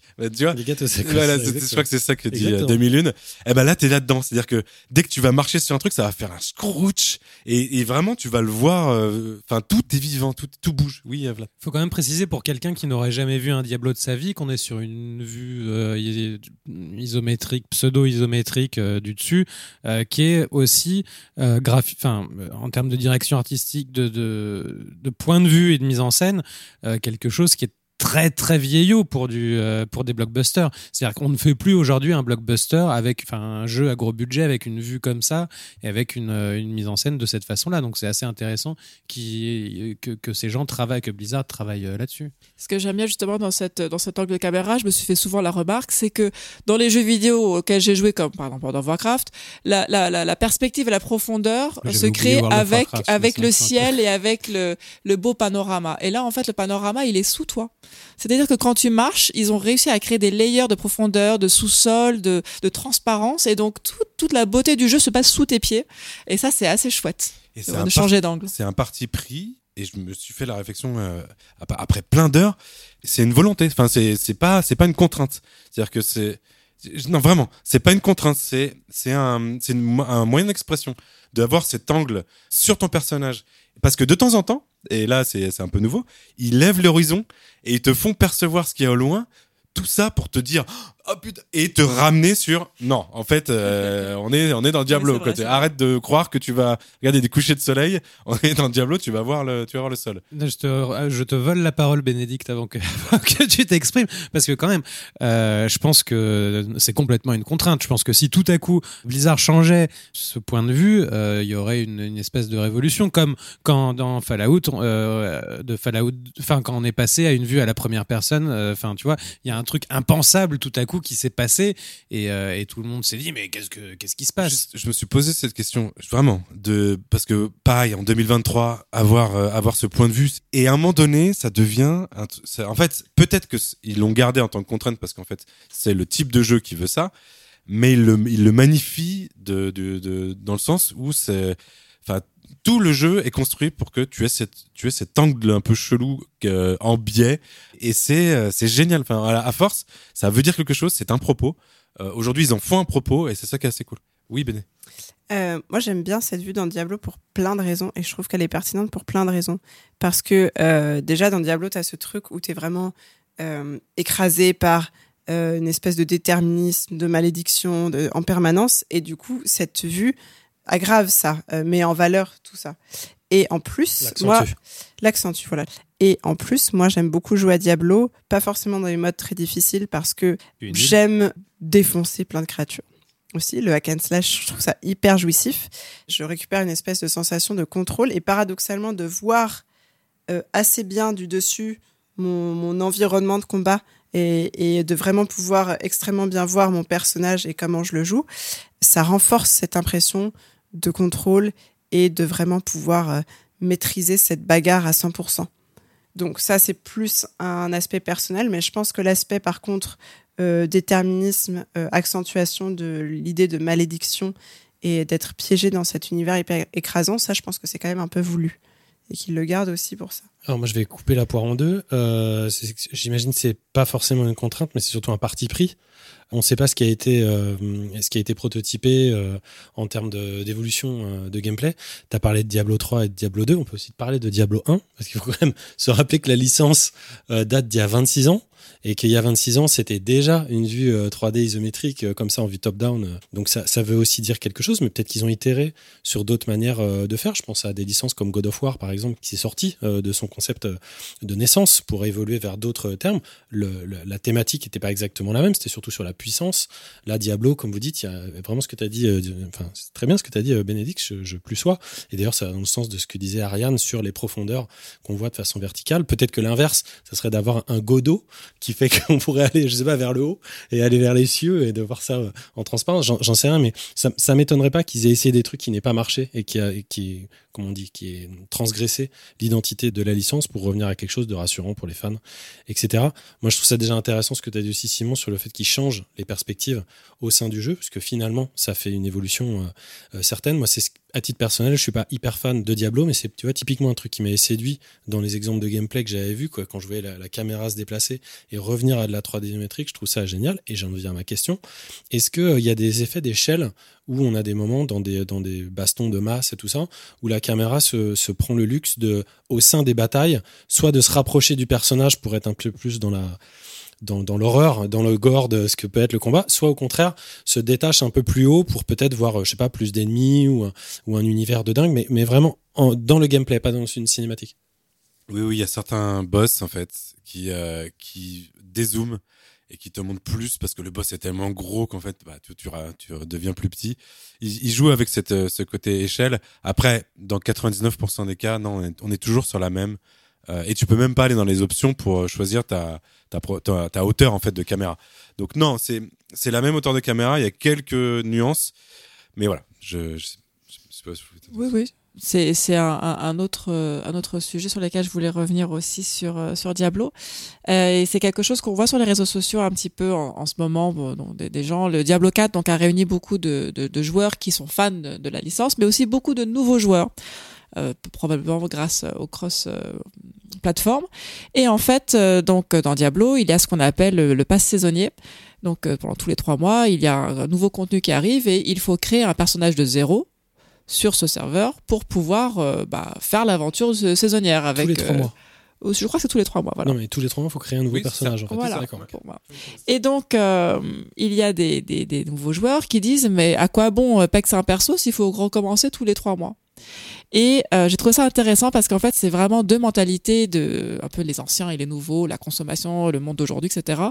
Où euh, il y avait un, YouTuber qui disait mais mais moi je joue pour euh, le PEX en fait, pour l'expérience de PEX, oui, de, de- le gain d'expérience pour monter ton, de, prendre des niveaux avec ton, avec ton personnage. Et euh, que justement, l'intérêt pour lui, et tout comme par exemple pour moi, ça n'est pas d'arriver à la fin, à la destination du, du voyage et d'être le niveau 100 et puis de, etc. Non, c'est vraiment de, de voir son personnage progresser, d'apprendre une nouvelle classe, de, de, c'est vraiment le, le voyage en fait. C'est un jeu multijoueur. Et c'est un jeu aussi multijoueur. Moi, par exemple, j'ai joué uniquement en binôme à Diablo et j'ai trouvé ça fabuleux. C'était vraiment euh, une des meilleures expériences MMO que, que j'ai faites. Et euh, pour moi, le concept, par exemple, du pass saisonnier, c'est vraiment très propre au RPG. Donc, c'est marrant de voir ceux qui ont l'habitude, enfin, en te disant, bah oui, le pass saisonnier, euh, on a l'habitude de ça. Et ceux qui débarquent dans l'univers qui disent, mais c'est honteux de devoir recommencer tous les trois mois un personnage, etc. Alors, faut pas refaire la campagne ni des choses qui sont qu'on acquiert euh, par, en permanence. Et donc, c'est marrant de voir en fait ces deux euh, ces deux mentalités se confronter sur le jeu. Et, euh, J'imagine que toi, qui es fan de, de, de WoW, c'est quelque chose qui te dérange pas bah, du mais tout. Pas du tout. Moi, ça fait, Ouais. ça fait partie de, de mon ADN, en fait, si tu veux, tu vois. Mais alors qu'il y en a d'autres, c'est scandaleux. Alors, oui, Vlad. Oui, euh, du coup, justement, c'est euh, quand même le gros point, euh, la question du multijoueur. Comment il se, comment il se manifeste, comment il se développe euh, dans le jeu? Et euh, il y a une campagne euh, pour chacun, mais qui se joue potentiellement en multijoueur aussi. Comment ça se passe? Quelle est, et quelle est la différence entre les deux aussi? Ils ont fait, le- ils ont imaginé le système le plus ouvert possible, le plus inclusif, on peut le dire, de, euh, tu peux avoir un niveau différent, tu peux jouer ensemble. Euh, n'importe quand, C'est-à-dire jouer ensemble. c'est-à-dire tu invites n'importe quelle personne de n'importe quel niveau dans ta partie, à, tu avanceras dans ton histoire à deux, euh, tout sera scalé au, au niveau des, des- des deux personnages. Et un. Du plus bas du plus en fait chacun aura euh, un pourcent enfin aura son son scale euh, je sais pas comment on dit ça en français. Mais comment C'est-à-dire? C'est-à-dire je suis niveau 20 je suis un, un niveau de un, un endroit de la campagne. J'ai mon pote qui est niveau 10 parce qu'il vient de démarrer le jeu ou même niveau 2 je peux l'inviter dans ma partie.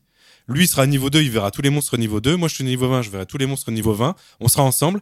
On aura des dégâts qui seront euh, proportionnels pour euh, tuer les monstres mais on jouera c'est-à-dire qu'on Vous êtes côte à côte, vous vous voyez côte on à côte Ah oui, on, on Oui. joue ensemble. On joue sur le même euh, sur le même euh, aire de jeu jusqu'à 4. C'est-à-dire que on peut faire ça jusqu'à 4 personnes de n'importe quel niveau à n'importe quel endroit. En gros, il y a le host, il y a le, le propriétaire de la partie qui invite les autres qui continue en gros sa campagne et les autres sont juste là pour l'aider à tuer les monstres et c'est du coup, il y a plus de monstres.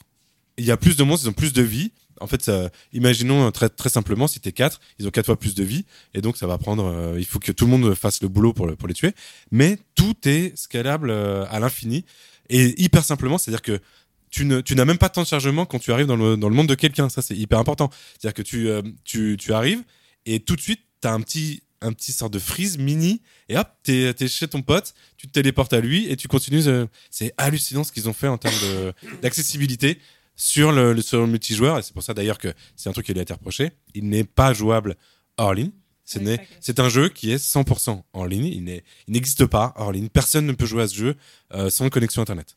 C'est un, c'est un truc important. Et une petite précision parce que donc j'avais parlé des classes. Euh, par exemple, moi je joue sorcière et j'ai euh, à côté une quête, des quêtes en fait pour progresser en tant que sorcière. Et même dans mes quêtes de sorcière où je suis censée être seule parce que ça ne concerne que moi, et ben j'ai mon pote nécromancien qui peut venir là où je suis et m'aider. euh, pour euh, pour jouer à deux, pour faire les choses à deux parce que c'est plus facile, etc. Euh, hier, Simon euh, niveau 76 est venu jouer avec moi niveau pas mon niveau, niveau, euh, niveau mon 36. Ryan. non, pas, pas à l'antenne quand même. C'est une donnée sensible. C'est privé ça. Euh. Et on a joué ensemble, et il est venu, il a tapé mon monstre, et il était 76, il n'a pas dégommé mon monstre. Non, on a... quasiment pas attaqué. hein. Je, je voulais pas vous. Ouais, bah, tu regardais, d'accord. Ouais, un peu sadique, ça, quand même. Avec hein, un carré, un je pense en- qu'il serait mort. et non, Ah bon. je Ah bon, regarder. enfin, ils ont vraiment trouvé une méthode et en plus, ils, ils valorisent énormément le, le jeu à plusieurs, parce que quand tu es, quand tu joues avec quelqu'un d'autre, tu as 10% de plus d'expérience.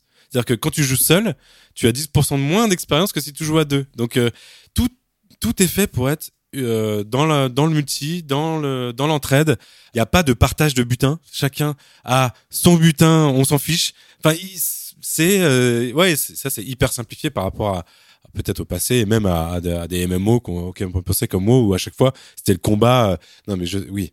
Non, non, c'est terminé, c'est terminé. vas-y, François, vas-y, François, non, vas-y. Mais parce que depuis tout à l'heure, vous encensez pas mal le jeu, et du coup, euh, il y a quoi comme défaut un peu qu'on peut trouver sur, euh, sur ce jeu, Ariane? Eh bien, j'ai entendu dire, euh, alors je ne sais pas, je n'y suis pas c'est encore, mais qu'il manquait un petit peu de contenu au niveau, au niveau, euh, au dernier niveau max, au niveau 100. Donc les gens font, font des, des rerolls, donc euh, jouent d'autres classes.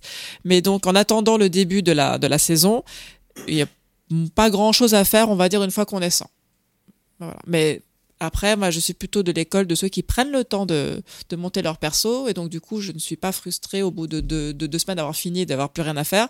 Là, euh, tu vois, je prends mon temps, etc. Ça... Parce qu'à niveau 100, on y arrive. euh, on y en arrive. 200 heures. C'est ce que j'allais dire, c'est déjà une énorme quantité d'heures de Oh jeu. non, quoi. pas pour des joueurs de Blizzard, non. Non, mais je veux dire, non, mais Elle n'a voilà, pas il faut, il faut le Elle a dit ça sans scier. Tu arrives au niveau max à 200 heures de jeu, donc il faut un peu de temps quand même. Peut-être. C'est l'été quand Ça même. hein. dépend. En tout cas, on attendait vraiment Diablo 4 sur un point important qui est l'équilibrage. En fait, on parle vraiment du scénario, mais à la limite, le scénario, tu, l'é- tu l'évacues en une quarantaine d'heures. Donc, imaginez entre 40 heures et, et 200 heures, qu'est-ce que tu fais? Tu ne fais que du système. Ce jeu est un jeu à système. C'est un jeu à euh, construction de personnages. Et en fait, c'est, comme un, comme un sim, les Sims, où c'est comme un city builder. En fait, tu, vas arrêter de, de t'intéresser au monde, tu vas t'intéresser que à ton personnage. Et ton personnage, il a tellement de caractéristiques, tellement moyen de lui donner des, euh, euh, c'est ce que j'essayais de dire tout à l'heure, mais c'est tellement précis la manière dont tu vas le construire, le, lui donner âme et, le former que ça, c'est, mais et ça, c'est trop bien fait. C'est hyper motivant de, de, de le faire évoluer. Et chaque niveau t'apporte un bonheur absolu de. C'est pas méchant ma question, mais est-ce que c'est pas un peu élitiste de, de, de, de, de présenter ça comme ça, sachant que euh, il y a pas mal de gens qui vont pas forcément accorder autant de temps au jeu. J'ai l'impression de t'entendre parler de Dark Souls et de me dire euh, le vrai intérêt du jeu c'est le New Game Plus quoi. dès les, dès les premiers 20 niveaux, t'es déjà en train de moduler ton, ton personnage. C'est déjà, t'es déjà en train de le, euh, de le façonner à ton image. En plus, il y a plein de manières de le jouer. Enfin, euh, moi, j'ai une manière de jouer d'ailleurs que j'ai très peu vue. Même sur Internet, j'essaie de voir. tu sais. Et en fait, j'ai quasiment, j'ai l'impression d'avoir, c'est pas du tout le cas, mais d'avoir inventé une, une manière de jouer parce que personne joue avec les trois trucs que je joue. euh, Enfin, Ah, tu nous le dis pas. hein. ouais, je vous le dis pas. Non, mais c'est, Il est 76. en tout cas, ça c'est le premier point que je trouve vraiment fabuleux. Après, je te parlerai des, des points négatifs si on y arrive. Le deuxième point extrêmement positif, qui était vraiment euh, pour moi euh, très important quand j'y ai joué, c'est que c'est pas un, pa- un pay to win. La boutique en ligne, qui est, elle est payante avec de- avec des dollars ou des euros. Elle n'est pas présente, c'est-à-dire que j'avais très peur qu'à chaque fois euh, on me mette ça dans les dans le, dans les dents à chaque fois que je me connecte. Va dans la boutique acheter euh, le skin de machin. Euh, moi, je t'assure que je l'ai quasiment pas vu. Je sais qu'on est en 2023, mais est-ce qu'on peut ne pas présenter comme un point positif le Eh fait bah, qu'on ne nous avec fasse pas payer pour Non, mais Blizzard, c'est quand peut-être, même très peut-être, mais Et je Et crois, je crois que quand même avec des petits sous-sous, on peut avoir un season pass boosté où tu progresses plus vite. Il me semble parce que quand tu achètes la version deluxe ou ultime, je sais pas quoi. Je crois que par là il y a un petit coup de CB qui passe, mais bon. En tout cas, c'était un de mes gros, euh, une de mes grosses attentes, surtout après euh, Diablo Eternal, que j'avais, qui m'était tombé des mains au bout de deux heures tellement. euh, dès que du, dès que tu, tu, tu as du- de l'équipement, on te dit paye pour le pour le faire évoluer. Là, c'est un vrai standalone. Le contenu est gargantuesque. Je suis désolé si, si 200 heures de jeu pour pour 60 balles, bon, ça coûte un peu plus cher sur, en ligne, mais si 200 heures de jeu pour 60 balles, euh, moi je trouve ça complètement honnête, même si d'habitude on parle pas d'argent. Là, je suis un peu obligé parce que c'est bizarre. C'est c'est vraiment, c'est très bien. Vraiment, c'est très bien ce qu'ils ont fait. Oui, Béné. Moi, j'ai- j'ai j'ai un peu du mal à réconcilier dans ma tête euh, Diablo et MMO, euh, parce que vous avez parlé un petit peu de, de, de, de l'expérience en ligne, mais quand même, toute votre description au départ de ce que vous aimiez du jeu était vraiment liée euh, à la base de Diablo, qui n'avait rien à voir avec le MMO. Euh, Il y, a des- il y a des trucs de communauté, vous faites des, des petits festivals de, la grotte sanglante? Je... comment vous interagissez avec... d'autres gens. Bah, tu croises en permanence des gens, tu fais des, des boss qui sont. euh, c'est du multi, c'est de la coop, c'est pas vraiment du MMO. Il y a pas. Ouais, pas voilà, c'est plus du c'est- multi- Ah, en du ligne, Ils ont fait des zones PVP dont on parle pas parce que nous ça nous intéresse pas. mais Et il y a Zone des, PVP, y a événements de cartes, des il y a événements des de world des- boss euh, où tout le monde va se retrouver au même endroit pour tuer un boss. T'as des events euh, où il faut faire euh, tout un truc, aller tuer plein de boss et machin. Ouais, c'est. Et c'est plaisant Ça, c'est quelque chose que vous avez aimé dans Ah, l'aventure C'est plaisant parce que t'as du loot. C'est plaisant parce qu'à la Moi, fin. J'ai fait qu'un World Boss et c'était très sympa. Euh, vraiment, j'ai aimé. Alors c'est vrai que je pense que ça sera développé un peu plus tard euh, dans les mois à venir parce qu'il faut quand même garder du, contenu euh, juteux pour les joueurs. Mais ce que j'en ai aperçu pour l'instant, oui, c'était pas mal. J'ai pas encore testé PVP. Je savais même pas d'ailleurs. Non, vraiment, pour conclure, je m'attendais à bien, bien, bien, bien pire, surtout sur la partie enfin, finance, financière, marketing du jeu. Ils ont été hyper propres. Après, on sait pas. hein. Euh, ils vont faire des, des season pass. Ça se trouve, les season pass, ça va être l'enfer et tu vas, il faudra payer pour avoir le stuff. Aujourd'hui, c'est pas du tout le cas. Tu peux avoir 100% du contenu du jeu sans, enfin, en ayant payé tes, tes 70 balles quand même. Mais euh, voilà, là-dessus, ils sont propres. Est-ce qu'ils seront propres dans l'avenir? J'espère. Euh, c'est un jeu sur lequel tu peux vraiment jouer longtemps, euh, beaucoup, avec tes amis. C'est ultra plaisant. T'as la sensation vraiment de, de casser des trucs. T'es, euh, tes sorts te donnent, te donnent une puissance euh, inimaginable contre des, des légions de monstres. Tout est, enfin, tout, tout, tout fait des clings, des clangs, des clangs, et c'est, euh, et c'est, c'est vraiment un plaisir. Heureusement qu'il y a les onomatopées. J'ai mieux compris maintenant Voilà. ton, ton King expérience Kong, de jeu. voilà, Diablo. Non, mais j'ai hâte de voir peut-être des, des, des festivals saisonniers se Toi, développer. tu veux des festivals saisonniers avec des, euh, Mais oui, mais ce serait hyper avec drôle. des fleurs ou des trucs. C'est. Noël, C'est les fleurs, Noël c'est dans les enfer, là, entrailles du monde Les putride, où tu dois récolter, je ne sais pas, Guild des, Wars 2 dans, dans des Diablo, petites- oui, tout. ça. des petites tumeurs de Noël, tu vois. Des, Bah, exactement. D'ailleurs, euh, tu cites Guild Wars 2, mais par exemple dans Diablo 4, le panorama dont parle Simon, c'est la même chose que le panorama de Guild Wars 2. Ouais, c'est le même, Ah. euh, même, même coup de, caméra. donc, Bientôt, euh, il y aura la plongée, comme dans Guild. Wars 2, Euh, avec la plongée dans des lacs de sang. Peut-être. Même render sur toutes les plateformes, parce que je vois que c'est sur PS4 et aussi PS5. euh, C'est que sur les dernières générations. Tu peux pas y jouer sur PC si t'as pas une bonne carte graphique. C'est vraiment dernière génération. C'est Euh, sur PS4. Je Ah, vois je pas. croyais. Non, non, je, c'est PS5. hein. Bah, Je pense que, je pense que c'est quand- PS4. Quand je pense la et- question, je euh, c'est crois que, a priori, One, à mon euh, avis. moi aussi, je pense comme Vlad. C'est que sur console. Non, Oui, non, c'est- non, PC c'est aussi. aussi One et PC PS4. Mac. Ouais. C'est pas du tout. euh, Ah, pardon, je savais pas. Et du coup, je me demandais comment tourner les. Bah, ça nivelé Un par le bas, a priori, quand même. Ça nivelle par le haut. en 3D. Ah, bah, isométrique. oui, oui. Et on va conclure la chronique Voilà. sur cette excellente blague. Vraiment, bravo, euh, Ça bravo Simon montage, pour ce mot de la Dame, fin. hein. François, on va carrément changer d'univers avec toi. On va poursuivre avec Planet of Lana, un joli jeu d'aventure.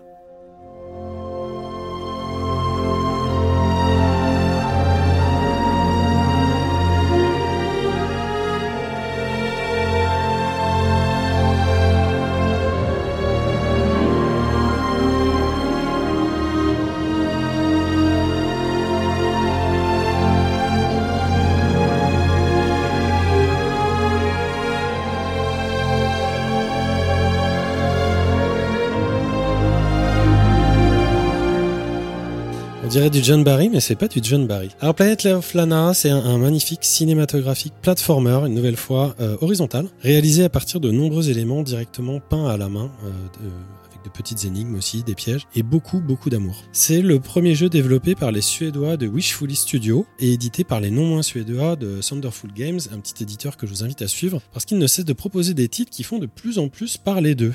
Dans Planet of Lana, on suit la petite Lana, qui vit une petite existence humble et tranquille dans un visage bucolique sur une planète perdue d'un système perdu. Elle joue en courant, sautant dans les herbes et gloussant avec sa grande sœur Hilo, et on comprend vite que leurs parents ne sont plus vraiment là pour elle, ce qui a sûrement participé à leur façonner un caractère de battante et une grande sensibilité que l'on va retrouver dans notre périple. Tout allait donc à peu près bien sur cette planète, c'était avant qu'un événement planétaire lui aussi ne bouscule tout ce petit monde et que Lana voit désespérément sa sœur se faire enlever par des aliens mécaniques, ainsi d'ailleurs que tous les autres êtres humains qu'elle côtoyait jusqu'ici. Armée de rien, c'est donc éperdument qu'on se lance dans cette aventure à ses côtés, avec une introduction aussi classique que merveilleusement bien réalisée. À ce stade, difficile de pas penser à Somerville, que je vous avais chroniqué l'année dernière dans la Pléiade 58, et qui reprenait aussi tant ce thème que ce genre. Avant de tomber dans quelques travers, je vous invite à réécouter. Steam vend d'ailleurs aussi de façon opportuniste ces deux jeux euh, en bundle avec 20% de promo. Si ça vous intéresse, le côté bucolique du jeu et les arrière-plans tout en peinture donnent vraiment l'impression de jouer à un dessin animé de notre enfance, en tout cas de la mienne, des années 80, comme Heidi par exemple. Je sais pas si vous connaissez ça, si vous connaissez pas, foncez, c'est du bon. Ou des dessins animés des studios euh, Ghibli, et tout ça accompagné par la magistrale musique symphonique que vous entendez derrière moi de Takeshi Furukawa qui n'est rien d'autre que le compositeur de The Last Guardian. En plus, le combo scrolling différentiel plus nature, grand arbre et énorme planète en arrière-plan réveille chez moi euh, le côté fan de Shadow of the Beast que je suis. Seuls les amateurs d'Amiga pourront comprendre cette magnifique référence. Bref, ce jeu c'est un petit bonheur visuel et sonore qui se renforce encore plus dès que l'on fait la rencontre de Mouille, qui s'écrit Mui, un petit animal aussi noir que mignon, à la croisée entre un chat et un petit singe. Alors là, on oublie instantanément toutes les beautés de fleurs nous entourant et les vidéos de chats qu'on a pu voir dans la journée pour se jeter sur lui, jouer avec lui, lui parler ou le caresser gentiment à l'aide du bouton X. À peine gêné ça et là dans notre histoire par l'apparition de l'affichage des, succès, des succès Xbox très très laid par rapport au reste du jeu. Vous savez si ça se désactive d'ailleurs quelque part, euh, l'apparition des succès euh C'est toi, Simon, le eh ben, eh ben, je Oui, le ferai parce que ça m'a vraiment gâché une partie du truc. Euh, pour revenir aux soins des détails évidents apportés à ce jeu et à Mouille, que j'apprécie, euh, j'apprécie pardon beaucoup le fait que l'héroïne et son ami se mettent à chuchoter lorsqu'un ennemi est proche ou qu'ils viennent de, le dépasser avec succès.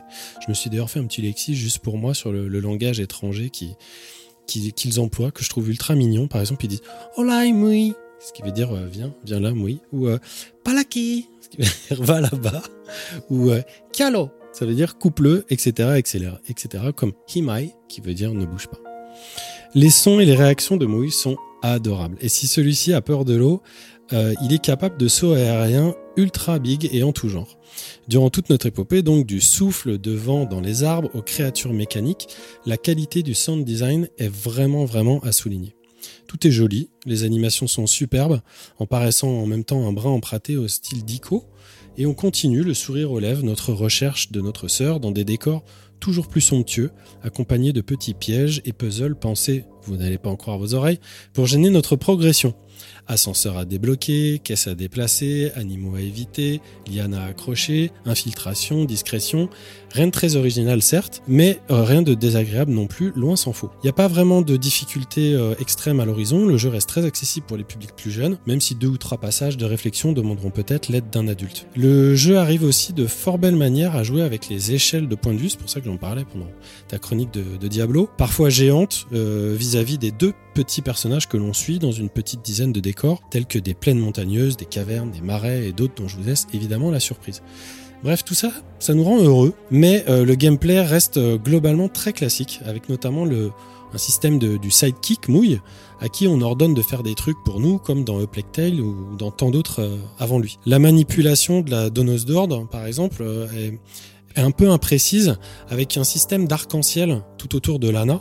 Du coup, ça donne plein d'options à chercher dans le décor, mais c'est pas hyper dynamique et c'est même parfois un peu énervant, je dois vous l'avouer. Le jeu, bizarrement, est pas non plus euh, super seamless. Alors, je précise pour la maman de, Simon, donc fluide. Non pas que le framerate ralentisse ou hoquette, mais de petites coupures et fondues au noir cassent souvent le rythme cinématographique sans pour autant nous paraître justifié. Euh, par exemple, les actions in-game, quand on arrive en bordure d'un décor, n'arrivent pas à se fondre dans la cinématique de transition et c'est assez frustrant parce que ça moi ça me paraissait possible techniquement et ça casse euh, ça casse le rythme comme je viens de le dire. Il y a aucun loot non plus à faire, on n'est pas dans Diablo de nouveau, ni secret particulier.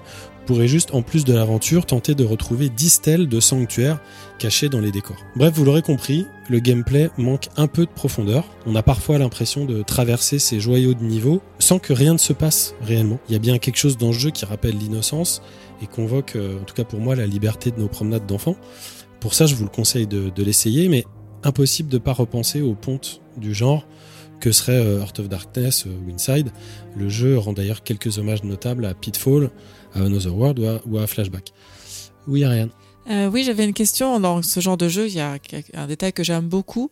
C'est dans le menu, en fait. Parfois, tu peux avoir un, un espèce de, de menu avec comme un livre ou comme un recueil d'informations, de lore, de voice-over, enfin de voix off qui te, te, te, te donne du contenu en plus sur l'univers, sur le monde. Est-ce qu'il y a ça dans la dans la Est-ce qu'il y a est-ce qu'il y a une espèce de, de troisième euh, je Pas du tout. Ah, pas du tout. Non, pas du tout. Là, on est vachement plus dans la dans la narration environnementale, qui est relativement bien faite, si ce n'est qu'elle est très euh, basique, elle est très linéaire, donc c'est- du décor et on se dit ah bah tiens, il y a des gens qui ont habité là, ils ont tous été enlevés. D'accord. Mais il n'y a pas de, il y a pas de lore, il n'y a pas de de, texte. euh, lexique ou de choses. Non, non, tout est très euh, cryptique et mystérieux. On doit même essayer de, de, de, de décoder des, des, des, des, des sortes de hiéroglyphes sur des rochers ou ce genre de trucs. D'accord. Du coup, bah, si l'univers est bien mignon, hein, euh, Lana rigole tout le temps avec Mouille, les dangers et la pression se font tous un peu moins ressentir que dans Limbo ou Inside, par exemple, qui sont beaucoup plus sombres. Et malgré tout le choubisme charmant qui se dégage, Planet of Lana est resté pour moi un peu éloigné de, leur brio. Donc c'est attachant, c'est même ravissant. Il reste une chouette expérience, mais qui m'a déçu sur l'aura qui l'a précédé euh, lors de sa flamboyante euh, annonce. Malgré quelques fulgurances et un final même en apothéose, il pêche selon moi par une volonté de vouloir complexifier son, son gameplay, le gameplay d'un genre qui est établi, sa prise en main et son mapping des touches qui est pas forcément euh, euh, très simple. Euh, bon, sans pour autant m'avoir fait regretter les 4 heures de jeu où je me suis plongé, il déçoit un peu quand même les espoirs qu'il avait suscités. C'est dispo depuis le 23 mai pour environ 20 balles sur PC, Xbox One et Xbox Series. C'est dans le Game Pass. Probablement aussi dans un an sur d'autres machines, hein, parce que ça, je pense que c'est- des exclus euh, qui, sont, qui sont temporaires. Et je vous préviens, c'est pas du tout pour les arachnophobes. Oui, Ariane de Oui, donc euh, j'écoute la, la musique est très jolie, c'est très beau, c'est donc je pense que ça doit quand même être un jeu qui suscite beaucoup d'émotions. Quelles seraient selon toi les deux émotions les plus fortes que tu as vécues en, en jouant au jeu? Ah, la question piège. Parce que si je voulais répondre euh, franchement, en tout cas tel que moi je l'ai vécu, et ça tombe bien qu'on ait parlé de décarnation avant, euh, c'est un jeu qui veut susciter des émotions et qui peut-être n'en, suscite justement pas, euh, pas assez. Euh, pour être un peu moins méchant parce que le jeu le mérite pas et que je le recommande tout de même, ce sont des émotions assez simples telles que je les ai décrites, c'est-à-dire des émotions peu complexes et des émotions d'enfant. Euh, ce qui se passe au niveau de, de notamment de, de, de, de Mouille et de la relation qu'on a avec ce petit personnage est très très attendrissant. Ça va pas beaucoup plus loin. Simon, t'avais une question? Oui. T'as joué à Inside ou pas? Ah bah j'ai joué deux fois à Inside. Ouais. Peut-être même chronique. Et je j'en ai parlé, euh, j'en ai parlé dans la chronique. Désolé. Euh, Oh, j'ai l'habitude avec toi. non, mais oui, oui. En fait, Alors non ou oui, oui, c'est comme tu veux. c'est euh, c'est vraiment. Simon se réveille. C'est vraiment. Enfin, tu, C'est vraiment beau. tu sens, tu sens. Ils essayent de faire. euh, et Est-ce qu'on peut faire Inside? Est-ce qu'on peut faire mieux qu'Inside Est-ce qu'on peut faire Est-ce qu'il y a une suite Non mais je à comprends, Inside? je comprends Vraiment. totalement ce que tu as dit puisque Le- voilà, je parlais de Somerville et d'autres trucs Ouais, et ouais, des je sais gens. que t'as cité Somerville, mais en fait, Somerville, j'ai essayé. Je, pour moi, le brio, c'est Inside, dans le sens où ça raconte que ce que ça raconte, c'est-à-dire faire avancer le gamin, c'est le, euh, c'est le propos. Là, faire avancer le gamin, euh, ça, te- ça t'apporte quoi comme propos? Je pense que si on se réfère à Inside, on est tout de suite méchant Maintenant, mais pourquoi? Parce qu'Inside c'est tellement c'est oui, tellement pourquoi? euh, tellement bien. Si je peux me permettre, il y a ça, ce jeu a l'air d'être plus, un peu plus un platformer que Inside quand même. J'ai il l'enjeu en termes de, système de, jeu est un peu plus la plateforme que, Inside, qui est plus puzzle et narration, que, enfin, qui a très peu de véritables plateformes euh, en réalité. En fait, je pense surtout que c'est difficile de pas y penser et en même temps, euh, je pense qu'il faut pas non plus se référer qu'à un seul jeu. Euh, mais mon émotion à moi, euh, c'est un pléonasme, mais c'est que quand tu joues à Planet of Lana, t'as l'impression que peut-être cinq ans après, il y a Inside qui va un jour sortir. Tu vois, il y a un problème, Ouais, c'est quasiment anachronique. De, de, Oui. quasiment anachronique. Et c'est pas pour ça que j'en veux aux développeurs de Planet of Lana de l'avoir sorti. Le scope est différent, le, le, le, le but est, est- est avoué est aussi différent. Il est beaucoup plus léger. Enfin, Je vais pas mettre des mômes de 10 ans euh, à jouer à Inside. Alors qu'à Planet of Lana, sans aucun problème. Et puis en termes de jeu de plateforme dans une- un graphisme Ghibli, c'est vrai qu'il y a OA qui est sorti euh, l'année dernière et qui a l'air. euh, C'est pas exactement un cinématique platformer, ouais, c'est un, plat, c'est un platformer tout c'est- court. Ouais, c'est ça. Mais qui était très joli aussi, Ariane en avait parlé. euh. Vous l'avez compris, hein, c'est une toute petite déception pour moi, mais c'est pas du tout pour ça que je vous dis de, de- enfin que je vous recommanderais pas de jouer au jeu qui est, qui est absolument, absolument sublime. Merci beaucoup, Mais je t'en François. Et je vais continuer avec ma propre chronique, Coffee Talk. Pour bien commencer ma petite journée et me réveiller, moi j'ai pris un café, un arabica, noir et bien corsé. J'enfile ma parka, ça y est, je peux y aller.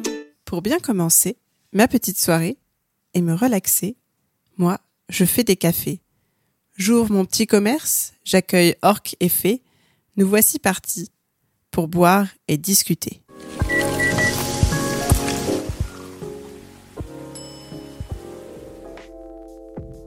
Et oui, dans Coffee Talk, contrairement à la chanson d'Oldelaf que vous avez entendue en intro, tout est calme. La douceur d'un refuge sec au milieu d'une Seattle pluvieuse. Des lumières tamisées, une bande-son, comme dirait Simon, moelleuse, une odeur de cannelle qui flotte dans l'air. Coffee Talk, c'est le nom d'un jeu, de deux jeux plus exactement, que je vous présente aujourd'hui, le chapitre 1 et 2, mais aussi d'un petit café. Un café noctambule qui n'ouvre qu'à la tombée du jour pour accueillir les âmes esselées en quête d'un peu de compagnie, d'inspiration ou tout simplement d'une boisson chaude. La clientèle est variée. Succubes, loups-garous, vampires, orques, banshees, elfes ou encore fées. L'aimable barmaid leur prépare de réconfortants nectars à base de café, thé, cannelle, miel, gingembre ou encore plus exotiques, hibiscus et pois bleus. Si les boissons sont réussies, elles délient les langues. Un latte épicé pousse une Atlante timide à confier ses soucis à une orque un peu bourrue. Un elfe et une succube se réconcilient autour d'un thé à la menthe. Une banshee trouve l'inspiration dans les profondeurs ténébreuses d'un expresso bien concentré. Les nuits de pleine lune, une bonne dose de gingembre dans un thé brûlant peut même apaiser les ardeurs d'un loup-garou.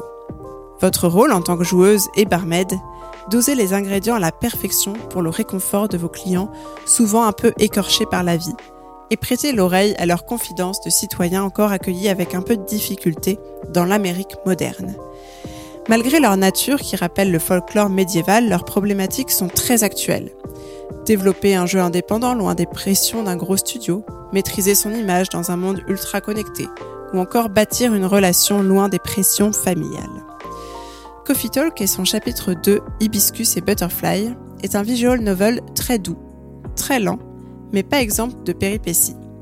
Sous vos yeux de barmaid défilent tranquillement les petits et les gros tracas du quotidien. Entre deux cafés, vous pouvez suivre la vie plus ou moins palpitante de vos clients les plus fidèles sur les réseaux sociaux, lire les nouvelles écrites sur un journal en ligne par l'une de vos habituées, consigner vos recettes préférées ou encore choisir une nouvelle musique d'ambiance parmi les douces mélopées proposées par Andrew Jeremy, compositeur attitré de la saga qui caresse nos oreilles d'une superbe lofi que vous entendez en arrière-plan. Je me suis rapidement attachée aux intrigues qui se nouaient sous mes yeux entre trois citrons pressés et un latte art très mal fait, car oui, vous pouvez faire du latte art et c'est très rigolo. Je précise que c'est quand on dessine dans la petite mousse du café. Chaque épisode du jeu compte une dizaine de clients différents avec des personnages récurrents d'un épisode à l'autre et dont les petits soucis deviennent rapidement les nôtres. Parfois, des événements imprévisibles bousculent un peu notre petit quotidien bien rodé. Un orage plonge le café dans le noir, un client débarque en mauvais état, une dispute dégénère. Juste de quoi garder intact l'intérêt de la joueuse sur les 4-5 heures que dure le jeu, sans trop entamer la douceur et le réconfort de cette incroyable petite pépite qu'est Coffee Talk. J'ai joué au premier chapitre d'une traite, sous un plaid, dans une atmosphère parfaitement cocooning, avant que les températures n'atteignent une indécence tout estivale. Et quel plaisir ce fut Je n'avais qu'une hâte, déguster le deuxième chapitre à petite gorgée, comme un bon chocolat chaud. Un gros bug du jeu sur Mac a poussé ma frustration vers des sommets. Mais je remercie notre cher François et son Steam Deck pour l'intervention quasi divine qui a sauvé mon petit jeu ASMR et cette chronique. Et voilà, ça sert. Un Une Moi j'ai dit un dans ma chronique, mais... Avant de glisser doucement vers la fin de cette chronique, dernière précision pour vous donner une meilleure idée du jeu, il n'y a pas de quête à accomplir, pas d'ennemis à pourfendre. On est très loin de Diablo. Hein. Vous vous contentez de vivre les quelques soirées proposées par le jeu en concoctant les meilleures boissons possibles. Et oui, Simon, il y a des succès, si on arrive à servir un espresso parfait ou un bon latte, mais le cas contraire ne vous fera pas perdre. Au pire, le client correspondant ne vous dévoilera pas sa date d'anniversaire ou le prénom de son chat sur les réseaux sociaux. Vous pourrez sans doute vous en remettre. Vous l'aurez compris, je recommande fortement les deux chapitres de Coffee Talk, à consommer sans modération, de préférence avec un peu de miel et de cannelle sur Switch, Mac, PC et PS. Euh, Ariane, dis-moi tout. Pour une précision, donc euh, on, est, on est bien à Seattle. Et je voulais savoir, en fait, la vie et les histoires que racontent les personnages, qui sont donc des vampires et des personnages fantastiques. Est-ce que ce sont, en fait, est-ce qu'ils sont des personnes, des créatures fantastiques pour pimenter un petit peu le, le, le, le le, le, jeu en disant c'est pas juste euh, Jane et Joe mais ce sont des, créatures ou est-ce que leurs histoires sont aussi des histoires fantastiques? Ou alors est-ce que le loup-garou a une teinturerie et puis il travaille et puis voilà les deux sont très habilement mêlés. C'est vraiment euh, une des, un des aspects que j'ai préféré dans le jeu. Euh, déjà, il y a des humains aussi qui viennent dans le café. Ils sont très rares, mais il y en a. Et en gros, les créatures fantastiques sont vraiment intégrées au monde actuel. On ne sait pas vraiment depuis combien de temps, on ne sait pas comment ça s'est fait. Il y a des petits indices de ci, de là. Et déjà, avant de s'intéresser au cas particulier, ce qui est super chouette, c'est qu'on commence euh, chaque soirée euh, en voyant le journal du jour, où il y a euh, parfois un syndicat d'orques, machin, une corporation d'Atlante contre le barrage de trucs. Donc ça, c'est assez chouette parce qu'on voit que vraiment le, le monde des humains issus des créatures fantastiques est complètement interconnecté. Et les histoires des créatures, soit des fois elles sont juste liées euh, à des problématiques qu'on pourrait tout à fait avoir nous. Donc euh, euh, je galère, je sais pas, à avoir mon prêt. à, je galère à trouver l'inspiration, mais il y a toujours des petites touches un peu liées à leur nature. Par exemple, le loup-garou qu'on va rencontrer, qui est très chouette comme personnage, qui s'appelle Gala, et travaille dans un hôpital justement parce que il, il veut contrebalancer sa violence de loup-garou par le fait d'aider des gens. Donc des fois, il parle de trucs administratifs très chiants qu'il fait à l'hôpital, mais quand même, de temps en temps, euh, hop, euh, il va se transformer. Donc faut vite lui trouver une boisson qui va l'apaiser.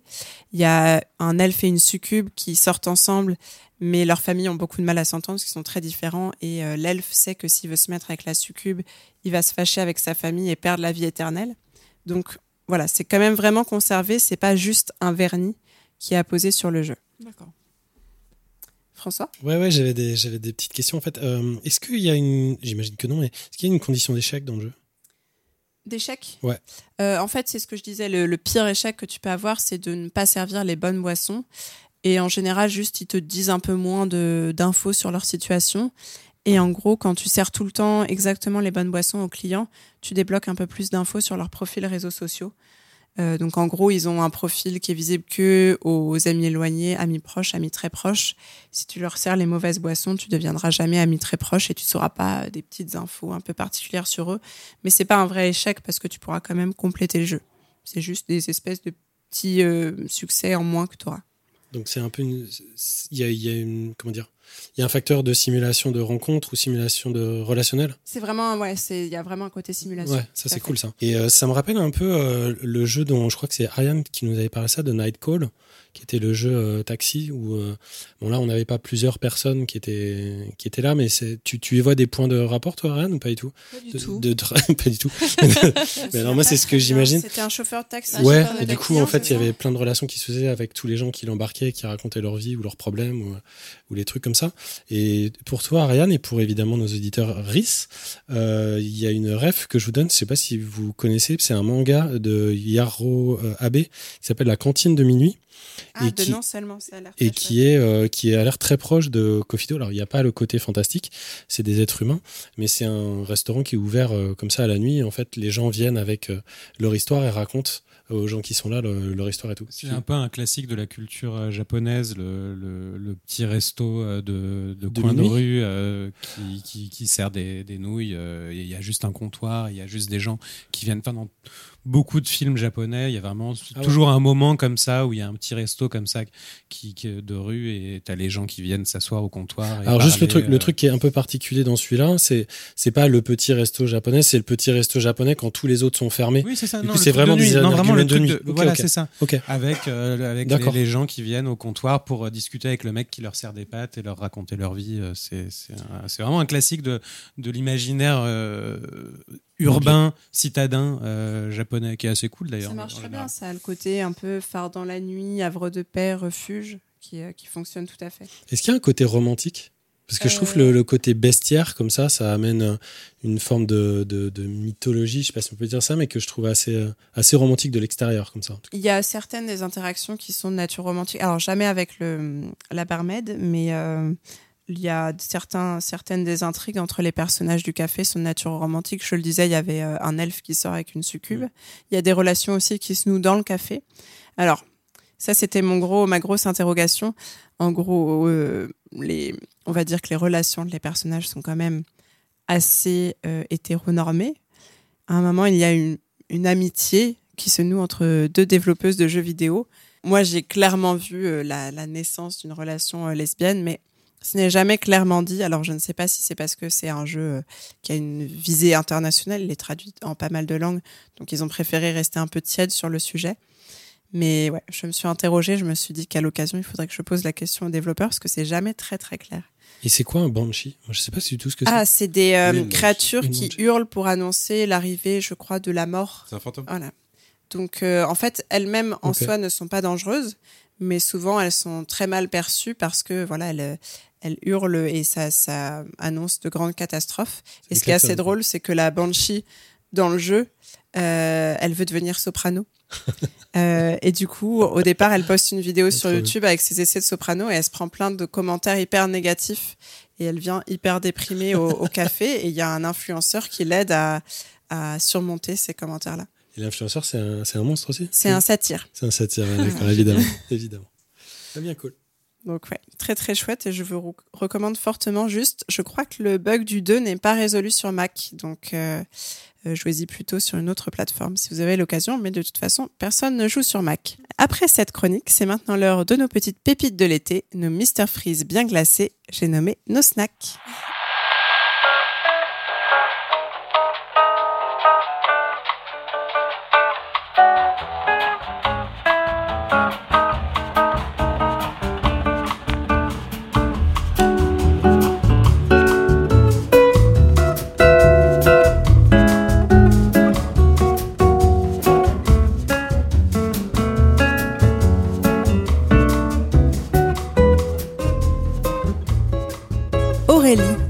Entamer ce tour des snacks avec un petit platformer exotique.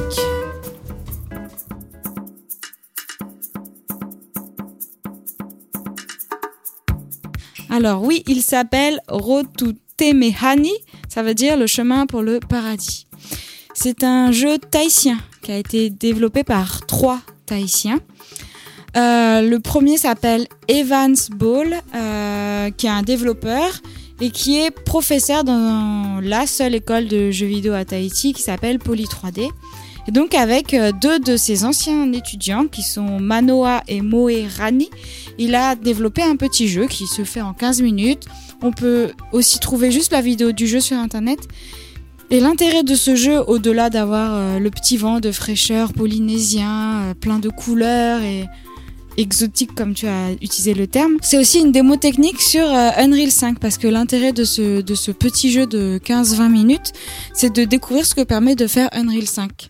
Car euh, Evans Ball, dont je parlais au début, est donc euh, programmeur mais aussi professeur dans cette école et euh, il a une chaîne YouTube ainsi qu'un site internet qui s'appelle euh, Game Dev Teacher sur lequel il propose euh, soit du contenu gratuit, soit du contenu payant pour apprendre toutes les, toutes les ficelles d'Unreal 5. Et euh, du coup, Unreal lui a décerné un Epic Mega Grants qui permet de valider du coup euh, comme quoi il est, euh, il est reconnu par Unreal pour faire euh, du contenu de qualité. Euh, J'en ai fait une interview de Evans Ball que l'on rediffusera plus tard. Donc en attendant, vous pouvez découvrir euh, sa chaîne YouTube ou, ou leur travail sur gamedevteacher.fr. Merci Aurélie. François, tu vas enchaîner avec un snack bien sablonneux. Oui, c'est Stris. Alors, c'est un petit snack ultra rapide pour vous inviter à essayer ce jeu sur navigateur, PC ou Linux, euh, qui est sorti le 28 mai. Déjà parce qu'il est entièrement gratuit, mais surtout parce qu'il a la malicieuse idée de mélanger le concept de Tetris, que vous connaissez tous, avec celui des cadres de décoration remplis de sable ou de sel de bain. Coloré. C'était sur une page suivante, non coloré? C'est un peu ça. Euh, mais si, si, vous en souvenez certainement, euh, ceux qui décoraient euh, de leur strate horizontale probablement les toilettes, salles de bain ou salles à manger de vos parents, quand enfants et adultes s'amusaient aussi à les retourner pour en changer l'effet abstrait et colorimétrique. Ici, les tétrominos tombent toujours vers le bas, on peut toujours les contrôler, mais arrivé vers celui-ci, ils se désintègrent en sable et en strates. En coulant à droite ou à gauche selon le relief de vos actions préalables. Et il faudra tenter de faire correspondre les couleurs pour réussir à les faire disparaître au fur et à mesure. C'est carrément malin, c'est plutôt joli, et je n'ai trouvé que très peu d'informations sur son auteur MS Livo, si ce n'est qu'il aime le pixel art manifestement et qu'il s'est fait choper par la très réactive Tetris Company, qui l'a sommé non pas de retirer le jeu, mais d'en changer au minimum le nom Cestris, considéré comme trop approchant de Tetris, même pour un projet gratuit. Vous pourrez donc réussir certainement de battre mon record actuel à 71 lignes quand même, euh, sous son nouveau nom, Sandtrix. C'est à prix libre sur Itch.io et même sur navigateur. Eh bien, merci beaucoup François. Et il est l'heure de passer au dernier segment de cette émission, à savoir les quartiers libres, nos super recos hors jeux vidéo.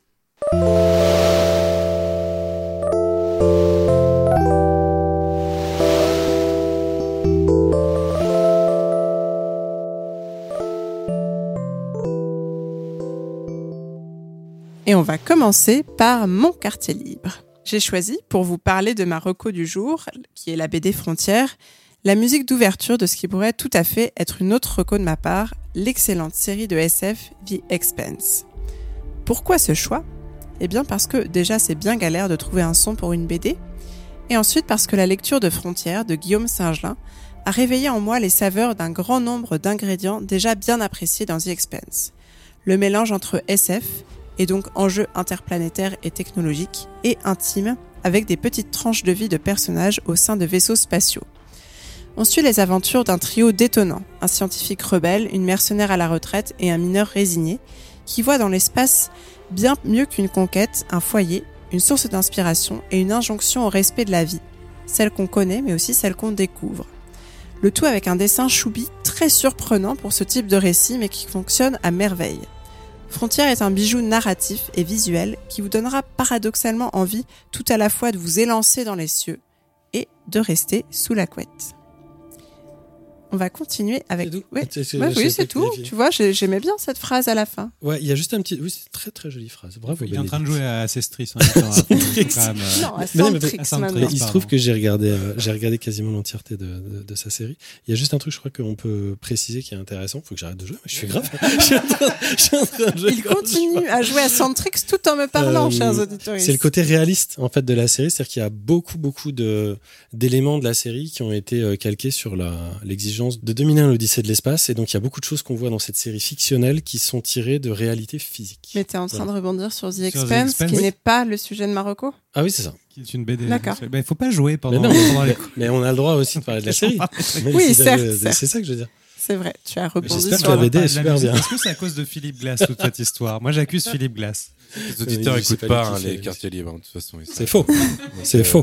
Vous pouvez dire ce que vous voulez. C'est un terme, tu veux dire qu'ils sont déjà partis. Ils sont déjà partis. Je vous Donc ils écoutent pas ta chronique Et musicale. Jamais. Si, La- parce la, que- musique de fin, ça ne sert à Bah, rien. Une fois en quartier libre, on avait demandé aux gens de nous donner des recos de randonnée vendéenne. Et ils ont tous Et ils répondu nous ont donné des recos de randonnée vendéenne. n'importe quoi, Simon. Donc, si, si.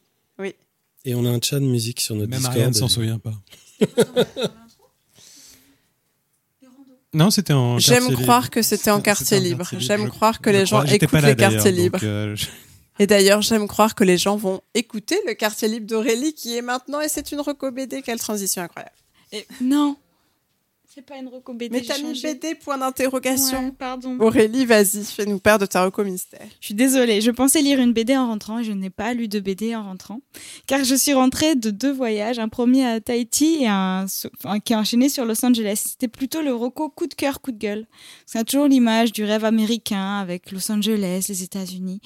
Et je pense que c'était ma pire expérience depuis longtemps de voir tant de SDF, de personnes droguées, malades, qui parlent tout seuls.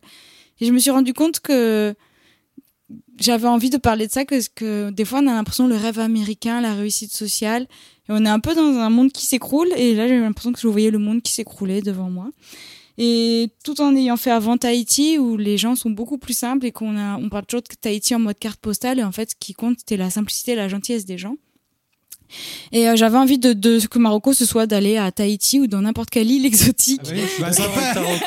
Alors Je pense qu'on devrait faire des recos avec des prix à 20 balles maximum aussi à un moment Non, donné. mais parce 2000 que- euros. Après, 2000 le- euros, c'est après quand la limite est prix des snacks, on va instaurer la limite prix Tu m'as quand même dit en off que c'était très cher la vie pour les gens à Tahiti. non, c'est euh, méga cher, mais, mais c'est parce que j'avais envie de faire un, un, un Sans coup de parler cœur, de euh, Je- C'est juste qu'en fait, on a l'idée de, de Tahiti comme juste une carte postale et je trouve que c'était important de dire qu'il y a des voyages qui sont importants pour les gens qu'on rencontre et qu'il y a le rêve américain et soi-disant euh, le modèle capitaliste euh, et puis il faut réussir le self-success qui est un modèle pour encore plein de gens alors que je trouve que le monde se pète la gueule et il faut qu'on aille sur un truc plus simple.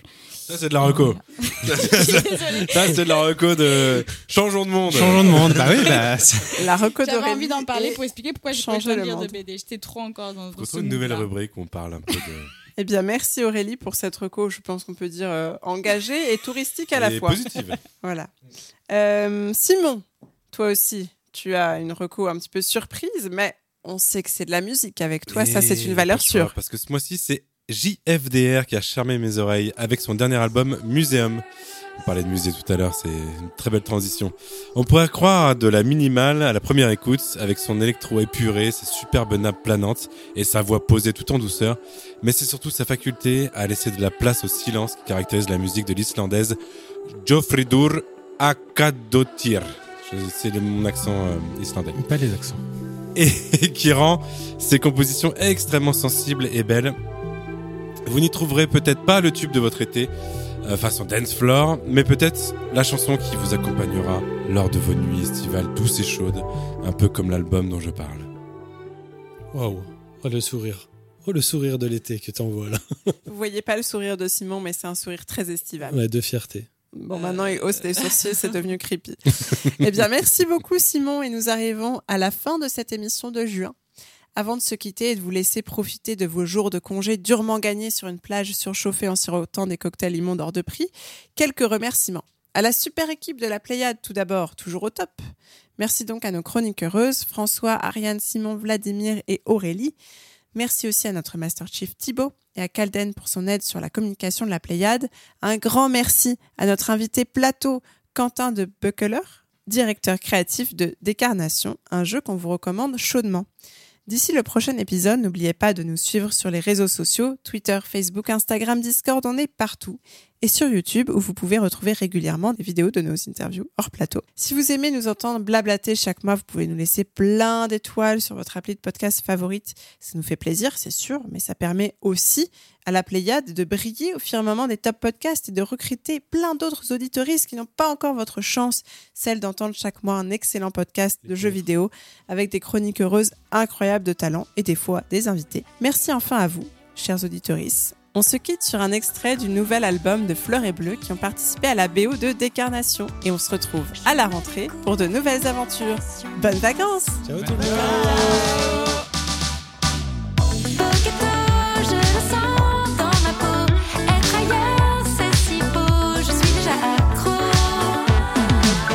Surtout que Simon l'a déjà invité à rebondir sur Diablo 4, donc euh, Ouais, on t'as vu ça Ça c'était malin ça.